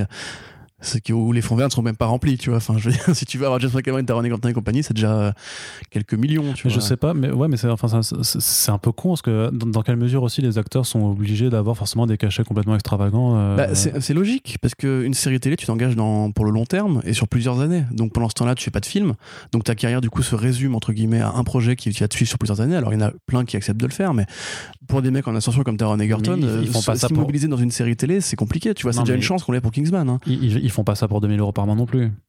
Non, mais enfin, même pour eux, peut-être qu'ils ont envie d'avoir des projets plus variés. Genre McAvoy, Oui, c'est un mec qui tourne beaucoup. hein. Plus, plus, plus là-dedans, ouais. Et, et puis même, enfin simplement, euh, je pense que quand t'as un certain niveau de popularité, t'as as le droit de réclamer des, des cachets plus élevés, quoi. Tout Oui, mais tout, tout, il y, a- il y a des limites à tout, tu vois ce que je veux dire? Enfin, Oui, non, du- du raisonnable. du- raisonnable. Je dis pas le contraire, mais je pense simplement, enfin, c'est pourquoi est-ce que Brad Pitt a pas encore fait une série télé sur Netflix, tu vois, parce que juste peut-être qu'il coûte cher, hein, bêtement, euh, Oui, oui. et qu'il a, il a le droit, tu vois, au bout d'un moment de réclamer de la thune, quoi. Non, non, Après, mais- bon, on pourrait parler effectivement des plafonds euh, des- pourrait imposer parce que quand tu vois par Bah, exemple. après, ça dépend si ça. Mais je me dis que même si tu reprends l'exemple de Brad Pitt, si à un moment il a un projet de cœur qui, qui lui fait plaisir et qu'il voit que c'est un network qui, qui est en train de le faire, bah, il peut très bien se dire Ouais, mais c'est vraiment Mm, euh, mm. mon, mon coup de cœur et je veux le faire. Et, Oui. euh, et au pire, bah, vas-y, ne me donner que 5 millions au lieu de 10, tu vois. Je tu sais sais, j'ai envie de te dire, euh, regarde, regarde Robert Downey Jr. qui n'est jamais apparu dans Agents of Shield.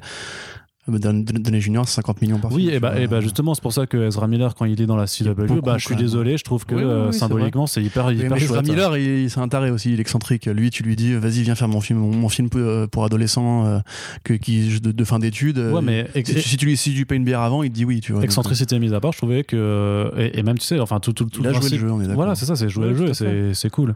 Non, mais je suis d'accord. Après, si tu veux, je pense qu'il faut revoir les ambitions du casting Sandman à la baisse. Après, on n'est pas à l'abri d'une bonne surprise, mais je pense que ça va beaucoup être dans cet ordre-là. oui, parce vois. que de la même façon que c'est une inconnue qui est dégagée pour, euh, qui est en- engagée plutôt pour euh, pour Miss Marvel, bah tu peux dire que là, si c'est pas Mm, Non, des, des- les plus grands acteurs, ça n'empêche pas d'avoir. D'ailleurs, des... j'annonce euh, David Tennant en Lucifer. euh, je parie. euh, Qu'est-ce que je parie? Je parie une chaussette.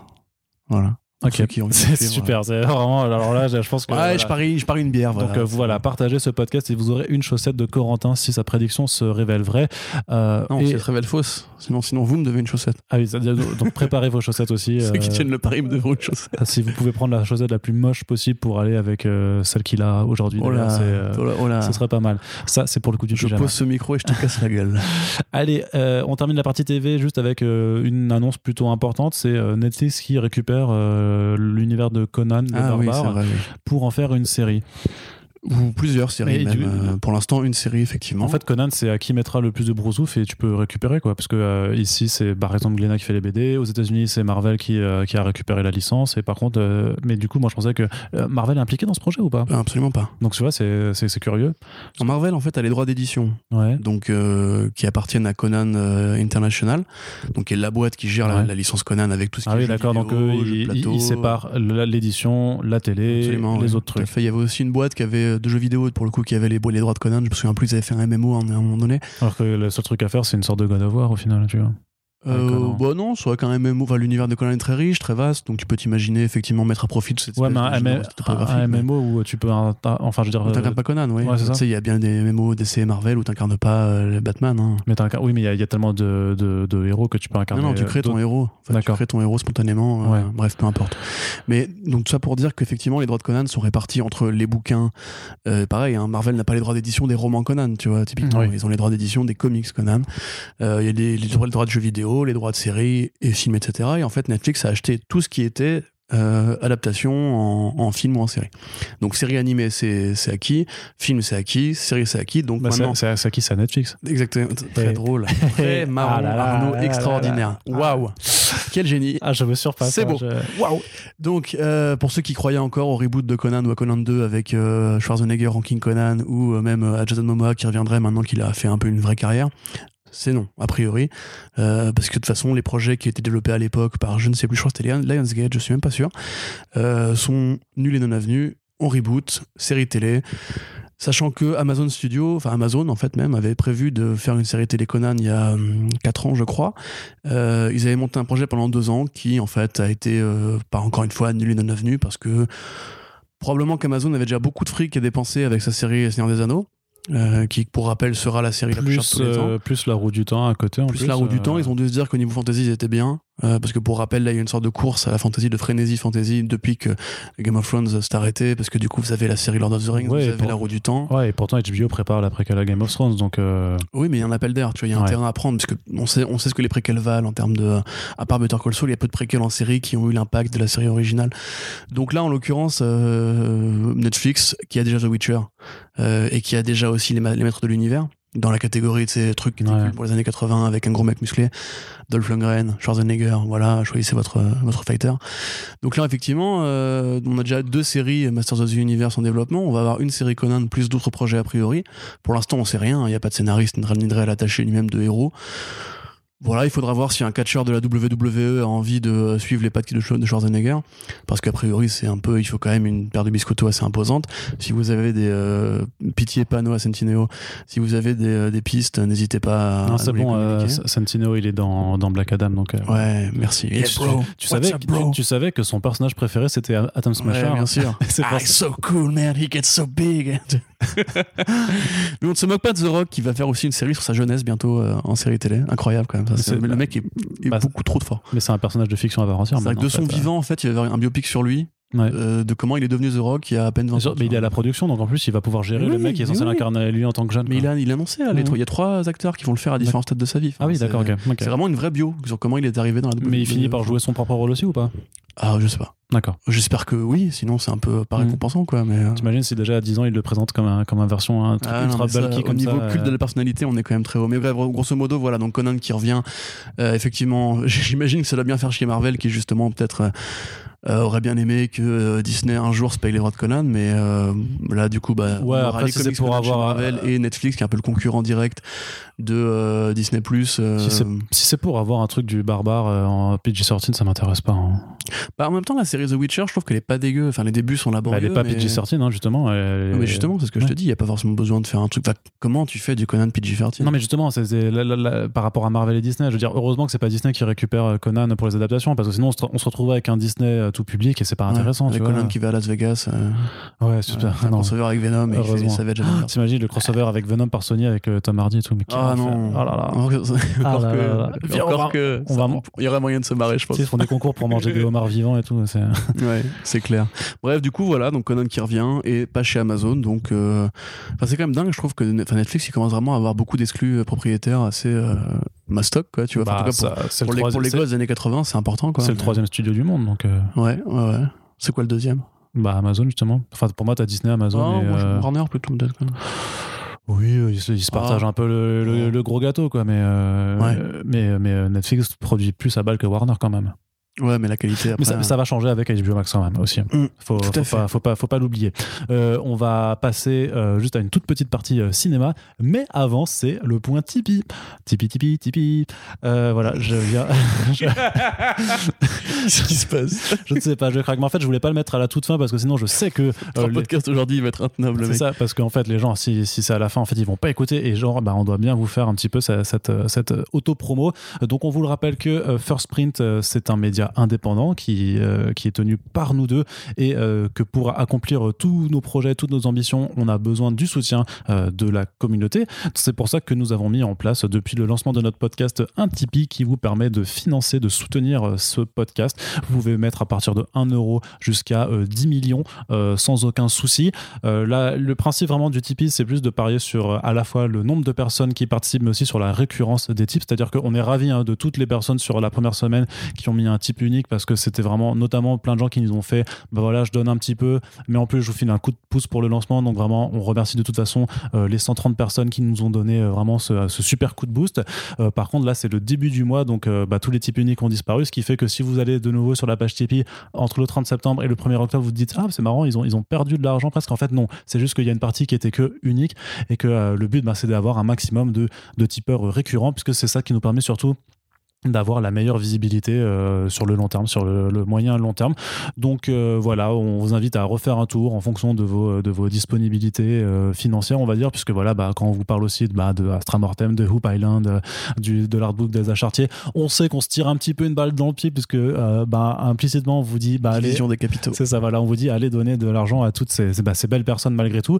Mais donc voilà, si vous en reste un petit peu, n'hésitez pas à, à, soutenir en fait bah, notre vision de, de, de la culture comics et la façon dont on a envie d'en parler.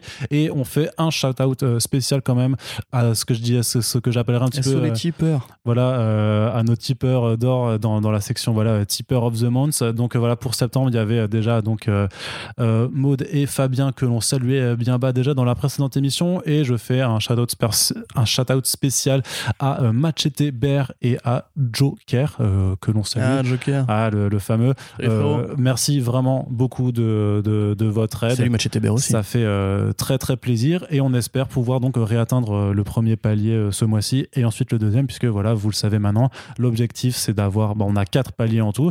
disons que le 4, ça nous permet vraiment de faire tout ce qu'on voulait faire et même de pouvoir développer de nouvelles choses. Mais le deuxième palier, qui est pour l'instant l'objectif principal, ce qu'on a déjà réussi à atteindre le premier euh, sur septembre, c'est euh, l'ouverture d'un WordPress sur lequel on pourra faire des longs formats avec un nouveau format de podcast qui s'appelle le backup. Le backup, on avait pu l'expérimenter un petit peu si vous vous en rappelez sur, euh, sur Comic Blog, c'est vraiment un format court de une demi-heure max. Euh, on essaye vraiment de, de, de, de faire ça. on n'a pas encore expérimenté. on n'arrive jamais, on n'a jamais réussi à faire un truc d'une de, de, demi-heure. On n'arrive jamais à. là, normalement, c'est une heure hein, le front Ouais, c'est ça. Euh, mais on est généreux aussi. De toute façon, il y a un moment où de toute façon, bah, Ocha nous mettra la limite des 15 heures mensuelles. Donc voilà, on pourra pas ah, faire plus de, de 15 heures de. C'est engueulé par le prof. Ouais, c'est ça. mais donc voilà, c'est un format court qui vient en accompagnement d'un écrit. C'est vraiment l'idée, c'est de vous proposer un, un contenu qui est hybride à la fois sur l'écrit et sur l'audio. Et les deux approches, en fait, sont à la fois complémentaires mais complètement indépendantes. C'est-à-dire que vous pourrez lire l'article euh, sans forcément écouter le podcast. Vous pourrez aussi écouter le podcast euh, sans lire l'article. Mais l'intérêt, bien entendu, c'est de vous pousser bah, à vous intéresser aux deux facettes euh, d'un même sujet. Et c'est quelque chose bah, qui ne se fait pas, ou peu. En tout cas, je n'en vois pas beaucoup. Si jamais vous l'avez vu ailleurs, n'hésitez pas à nous en faire part. Et, et voilà, donc c'est vraiment l'objectif, c'est de pouvoir aussi avoir notre petite plateforme pour faire des écrits que vous ne retrouverez nulle part ailleurs. Et ce, même si je me retrouve à piger chez Biba euh, le mois prochain. Euh, on passe donc à la partie cinéma après cette petite parenthèse euh, Tipeee pour l'unique news de, de, la semaine passée c'est Aldis Hodge sera Hawkman dans le film Black Adam qui continue donc de, de recruter ses acteurs pour la, la, proto Justice Society of America que l'on aura dans ce film et Corentin est explosé de rire euh, parce non, que non, rien, non non c'est rien. Continue. Vas-y mais vas-y mais... non je m'en bats les couilles en fait, j'étais en train d'imaginer, c'est quand, quand t'as dit euh, il faut pas le faire à la fin, le truc de Tipeee, etc. Je suis en train d'imaginer les mecs qui sont restés jusqu'au bout, tu vois, du podcast et on se termine là-dessus. C'est d'une triste. Bah, en même temps, euh, bah oui, mais alors je, suis désolé, on n'est pas tributaire de l'actualité. On oui, est non, désolé. Voilà, si les news. Je vais essayer de feindre l'enthousiasme. Alice Hodge en Hawkman C'est trop bien Alors, je, par contre, je ne comprends pas ton, ton, ton Non, non, non, je, je, le film Black Adam. il m'enthousiasme à mort. Et euh, je... non, mais, mais, mais, The Rock quand même. Oh. Ah, j'ai pas assez dormi, je suis désolé. Non, non, vas-y, vas-y, euh, vends-moi le, vends le truc. Alors, je te vends le truc. Alors, je te vends le truc. Alors, 10 euros, voilà. non, mais Black Adam, c'est quand même, voilà, c'est le projet de DC et, New Line pour euh, amener ce, cet anti-héros plus que super vilain au cinéma. Le projet, c'est peut-être de le faire affronter le Shazam incarné par Zachary Levy. et donc, il y aura la Justice Society qui interviendra dedans. Donc, on avait déjà Atom Qui sera Noah Centineo. It's so huge, man! il y aura Cyclone et Doctor Fate, mais il y aura aussi Hawkman et donc Aldis Hodge, c'est un acteur noir américain qui est euh, qui a déjà joué dans Black Mirror par exemple, euh, qui a aussi joué dans Underground. C'est pas forcément l'acteur le plus connu et arrête de me regarder avec ce sourire en coin parce que c'est insupportable. Moi, je dois essayer d'être la partie sérieuse de, cette émission. Toi, tu es le troll qui se moque des acteurs euh, nuls euh, dans des projets pas terribles. Mais voilà, par contre, euh, non, ce qui, ce qui, ce qui sera bien de rappeler, c'est oui. de pouvoir faire notre, notre petit instant rappel SJW, tout ça. C'est parce que, mais c'est surprenant, mais je te jure que, encore une fois, les réactions face à cette annonce ont oh été. non, il est pas noir en comics, ferme ta gueule. Sauf que. en bah, fait, c'est un alien, donc il fait un peu ce qu'il veut. Non, c'est pas, non, non, pas un alien, mais euh, enfin, il y a une version de Silver Edge qui est alien. mais par contre, euh, dans les comics, à la base, Hawkman, donc en fait, c'est Carter Hall qui est la réincarnation, euh, mais d'un truc égyptien. Voilà, d'un prince égyptien, d'un bah, c'est pas à la con, mais c'est en fait, si tu dis non, mais si tu dis ouais, ils ont changé mon personnage des comics, en fait, le problème c'est que bah, t'as pas lu les comics, en tout cas, juste pas le comics du principe du personnage, puisque à la base, c'est le prince Khufu, donc un prince égyptien qui est maudit par une malédiction lancée par un sorcier qui s'appelle At et donc, le fait est qu'il est immortel et qu'en plus, en fait, il rentre en contact avec le Hans Metal qui lui donne donc son, son équipement métallique, ses ailes et, et son casque. Donc, en fait, c'est pas déconnant d'avoir un acteur euh, d'avoir un acteur noir d'une part parce qu'en fait bah il a des origines euh, égyptiennes. Donc non caucasiennes donc non hein. caucasiennes euh, les égyptiens n'étaient pas blancs contrairement à ce que Hollywood a bien voulu vous expliquer. Avec Gods of Egypt voilà entre autres hein, il y a tout un historique hein. mais, mais surtout que que techniquement Hawkman ça fait partie de ces personnages où la couleur de peau n'est pas essentielle à, sa personnalité dire tant qu'il a une gueule de condor et des ailes dans le dos a priori c'est plus ça qui est important en fait. voilà. Et donc voilà mais dans la version du coup du Silver Age comme tu disais c'est c'est un Tanagarien ou un Ranien non il vient de Tanagar voilà c'est un Tanagar en fait tout le peuple du coup a les ailes dans le dos et la gueule de, Condor donc euh, à partir du moment où de toute façon c'est une fiction, on fait un peu ce qu'on veut. Euh, j'ai envie de dire, de toute façon, voilà, c'est pas, c'est pas la vraie vie. Vous vous rendez compte que c'est bien des Oui, mais tu personnages sais- de tu sais- BD. Oui, mais tu sais très bien qu'à partir de ce moment-là, tu auras les- les- le sans pied mais dans ce cas-là, on va faire Alfred unijambiste et bi et pansexuel avec euh, des yeux Ouais, chinois. ou tout simplement Non, un, un gars, Black Panther blanc, parce que c'est toujours le truc qui est ressorti non, à, Black à toutes Panther les est sauces. africain, de Centrafrique, c'est un prince d'Afrique noire, donc mécaniquement, il, il est Oui. censé être noir. Oui, mais non, parce qu'on peut imaginer que c'est un prince africain qui, qui est Oui, c'est blanc. ça. Ouais, évidemment. C'est comme ça que Jack Kirby l'a inventé en plus, tu vois. Tout, Mm. tout le principe, c'est genre non, il est, je vois pas les couleurs. Mais non, mais les gars, enfin, on a vraiment envie de faire un monologue là-dessus encore. Non, pas du. Bah, je sais, bah, ça nous, ça nous que, permet. est-ce que vraiment le meilleur service qu'on pourrait rendre à ces gens-là, c'est d'en- de s'en battre les couilles de leur vie et de faire comme s'ils n'existaient pas?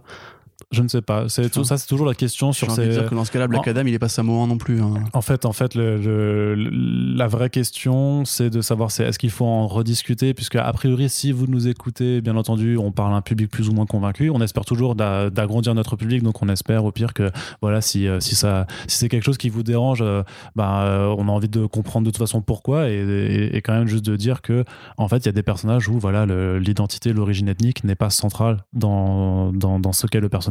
C'est le cas, par exemple, pour Rockman, ce n'est pas le cas pour Black Panther, parce qu'il y a, y a vraiment une raison pour laquelle il est noir, parce qu'il est africain, parce que, parce que tout ça. Mais de toute façon, ça me laisse juste euh, la perspective, enfin l'opportunité de pouvoir teaser qu'on fera un podcast prochainement, euh, justement sur euh, la question de la représentation des héros noirs dans les comics et la pop culture de façon plus générale, avec des personnes concernées, du coup, puisque nous, nous sommes, voilà, nous sommes deux, deux mecs blancs, donc on a un avis sur le sujet, mais par contre, on n'est peut-être pas les plus concernés par ce- cette question de représentation.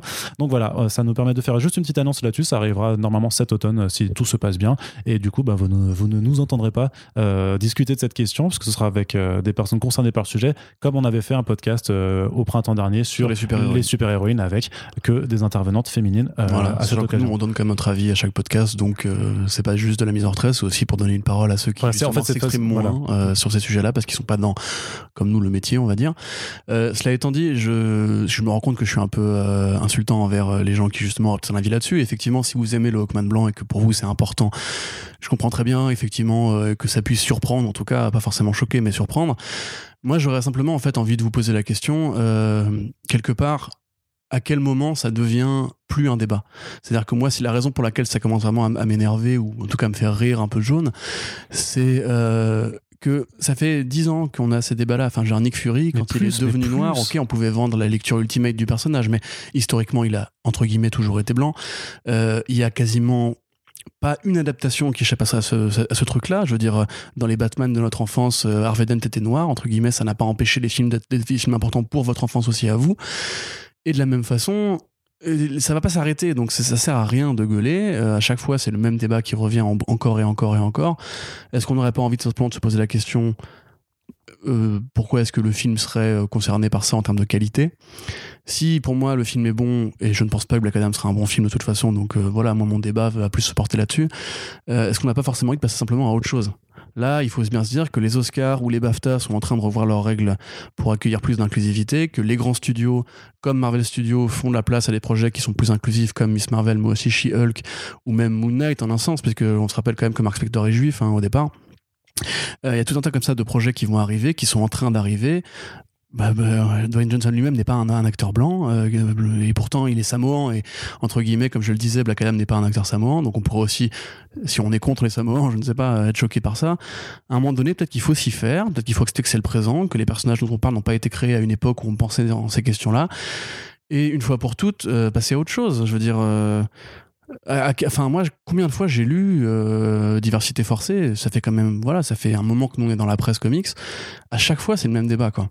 Et ça- enfin, En fait, moi, ce qui me la surprend série The plus, Flash, beaucoup de gens l'aiment bien, y compris chez les fans réactionnaires. Euh, Iris West n'est pas noire dans la BD, tu vois. Ça Ouais, mais, pas la mais série parce que agréable à parce- oui, mais tu te rappelles très bien que quand l'annonce avait été faite, ces mêmes questions avaient été soulevées. Voilà. Donc en fait, moi, ce qui me surprend plus, c'est pas tant ces réactions, parce que voilà, sinon on va on, va- on va repartir dans nos, dans nos, dans nos discours de, de journalistes urbains, euh, Oui, moralisateurs. ça, gauchiste et mais euh, donc, euh, mais en fait, c'est- c'est c'est- c'est ouf de, de voir Chaque à, fois. chaque, à chaque Chaque fois, fois, chaque fois, ça revient, fois. chaque fois ça revient. et C'est vraiment curieux de, de se dire que, que ça que ça n'évolue pas et c'est dommage en fait. Ça, je trouve ça juste un petit peu dommage.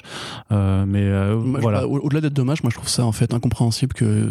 Enfin, tu vois, comme on disait tout à l'heure, le fait de répéter encore, encore, encore et encore la même situation sans qu'il y ait de progrès en fait. Est-ce que les gens qui vraiment se plaignent de ça sur internet ont l'impression que le fait de se plaindre et d'être parfois d'harceler les gens a vraiment un impact concret? Parce que quelque part, euh, nous, on en a lu des commentaires, on a même essayé de modérer des discussions qui partaient parfois vers le vrai racisme euh, assumé. Et pendant des années et des années, ça n'a pas changé. Je veux dire, ça continue. Donc, à un moment donné, soit arrêtez de regarder ces films-là si vous êtes vraiment contre cette politique-là, ou bien jugez-les sur d'autres, critères.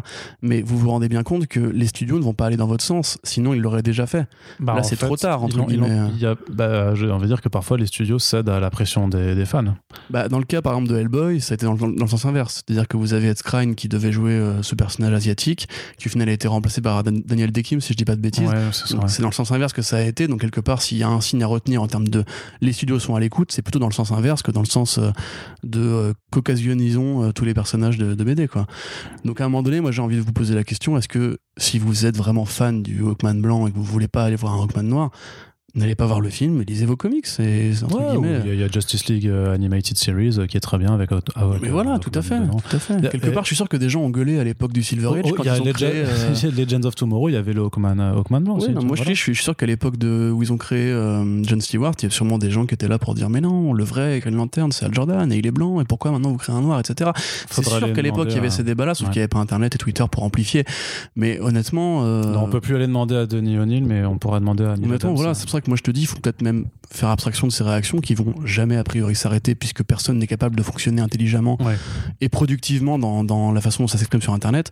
Donc euh, voilà, enfin, euh, oh, spoiler alert, Captain Marvel euh, sera joué, enfin pardon, Miss Marvel sera jouée par une actrice euh, musulmane et il y aura des caméos de, enfin il y aura des entre guillemets des color swap, euh, des gender swap, des, des tick swap, etc. à l'avenir.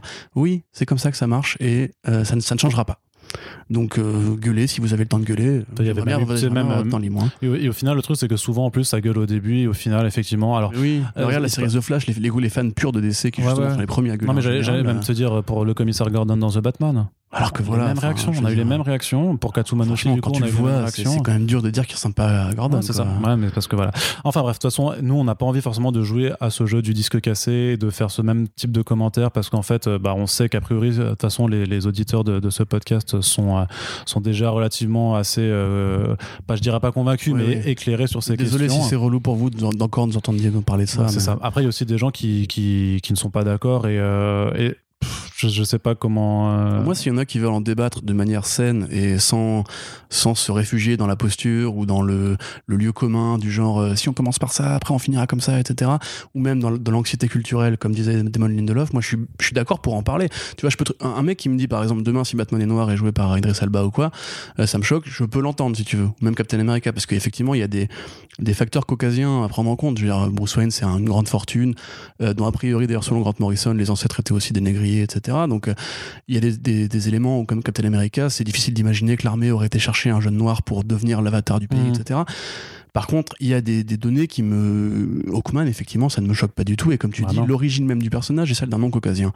Donc pourquoi imaginer qu'il sera incarnerait en blanc? C'est du toi. tu te Oui, fais- oui. Voilà. Ouais. Donc si vous voulez en débattre de manière claire et sensée, moi je suis totalement pour. Par contre, effectivement, systématiquement gueuler et parler de diversité forcée, etc. La diversité, elle, a- elle est forcée parce que justement, il y a un manque cruel et qu'il faut, entre guillemets, combler ce manque quitte à défoncer les portes euh, à, coups de savate parce qu'entre guillemets quand on laisse les gens quand, quand on laisse au studio le choix de le faire ils ne le ils, font pas. ils ne l'ont pas fait en tout cas pendant des décennies. Donc peut-être qu'il est temps un petit peu d'imposer les choses. Voilà en tout cas c'est notre, point de vue là-dessus et, et on n'en reparlera plus jamais. Alors si on en reparlera, mais voilà, on va pas faire euh, ce genre de, de, de, de laïus à chaque truc, puisque euh, c'est aussi accorder trop d'attention à, des, à, à ce genre de, de... En tout cas, vraiment pour les, ceux qui sont vraiment ouvertement racistes, en fait, c'est leur donner trop d'importance euh, et on préfère se concentrer sur des choses plus positives et discuter d'autres trucs, puisque nous sommes bienveillants positif, de bonne humeur. Ah bon? Et en plus, on fait des blagues. C'est toi, ça donc, Moi, je euh, pas trop. Oui, c'est vrai, c'est vrai. Mais toi, toi, tu es le, le, le, le, rejeton euh, démoniaque du, du Hellboy de euh, Superman. de, de Mac Mignola. Là, on, on- l'a déjà dit, tu vois, le, truc que la Terre nous a apporté pour compenser ça. Bref, c'est la fin de cette émission. Oui. Bien entendu, nous avons complètement échoué à faire euh, Ah oui, bah hein. l'heure, Euh, mais on espère qu'en tout cas ça vous a plu. Euh, vous avez peut-être pu l'écouter en deux fois sur le trajet de l'aller et du retour, ou en faisant votre vaisselle, ou que sais-je. J'ai envie de dire, vous écoutez, Fr- Sport, euh, vous écoutez First Sprint comme vous le voulez. D'ailleurs, si vous l'écoutez en vous tenant euh, sur une seule jambe, euh, appelez-nous. Ça nous intéresse de savoir pourquoi. On se quitte. Arnaud rigolo Ouais, oui, on- Allez, euh, quelle blague mais complètement. Quel punch, putain, je, je l'ai pas vu venir. Ça, c'est ce qu'on appelle la chute, tu vois, c'est la Ouais, the punchline. Ouais, c'est ça. Euh, comme euh, cet horrible personnage créé nouvellement chez DC Comics d'ailleurs. Je me permets, mais on y reviendra plus tard. On espère que ça vous a plu. Oui. On vous fait euh, les rappels habituels. Ne quittez pas, ne quittez pas. Non, arrête, euh, retourne sur le podcast. Tu reviens maintenant. Voilà, tu, tu ne fais pas stop.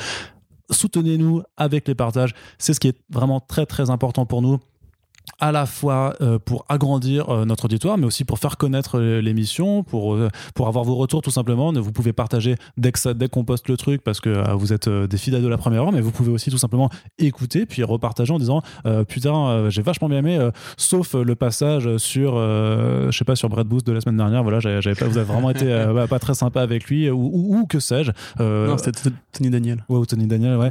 Euh, voilà, l'idée c'est que on reste très ouvert à la discussion. On réfléchit encore à ouvrir peut-être un espace où on peut interagir de façon plus directe ou euh, par exemple peut-être à faire des, des IRL en fonction du, euh, du temps qu'on du temps qu'on aura et surtout euh, on attend de voir comment euh, comment on aura le droit de de de, de- de- les IRL fermeront à Ouais, 22h. c'est ouais, c'est ça, voilà. Donc, euh, on attend un petit peu de voir comment, comment tout ça se profile. Mais en tout cas, voilà, vous pouvez vraiment nous soutenir et nous aider à faire découvrir les émissions comme ça. N'hésitez pas à mettre aussi des petites étoiles et des petits commentaires sur, sur Apple Podcast, qui est je peux vous le dire, euh, le créneau euh, majoritaire d'écoute, euh, voilà, parce qu'on a des statistiques avec Ocha, donc vous êtes, euh, je crois, 20 25% écoutés euh, via Apple Podcast. Donc Merci à ceux qui ont déjà noté d'ailleurs le Ouais, podcast. ouais ça fait vraiment très plaisir. Donc n'hésitez pas à le faire, ça ne coûte rien. Et puis pour ce qui coûte un petit peu, ben, on vous rappelle que nous avons un Tipeee qui est ouvert, qui nous permettra de subvenir à nos besoins et de développer encore plus de First, euh, ben, jusqu'à l'infini, puisque The Sky is the limit, comme le disait un grand écrivain suédois. Et euh, oui, c'est vrai, Quentin, je te le jure. Oui, Et donc, qui- qui euh, voilà, je vais finir là-dessus. je ne vais pas te répondre. Tu n'as qu'à chercher l'information par toi-même. Allez, Je te rappelle que tu es aussi journaliste. Et on se dit à très bientôt euh, sur les belles ondes de First Print. Merci d'avoir été avec nous. Salut salut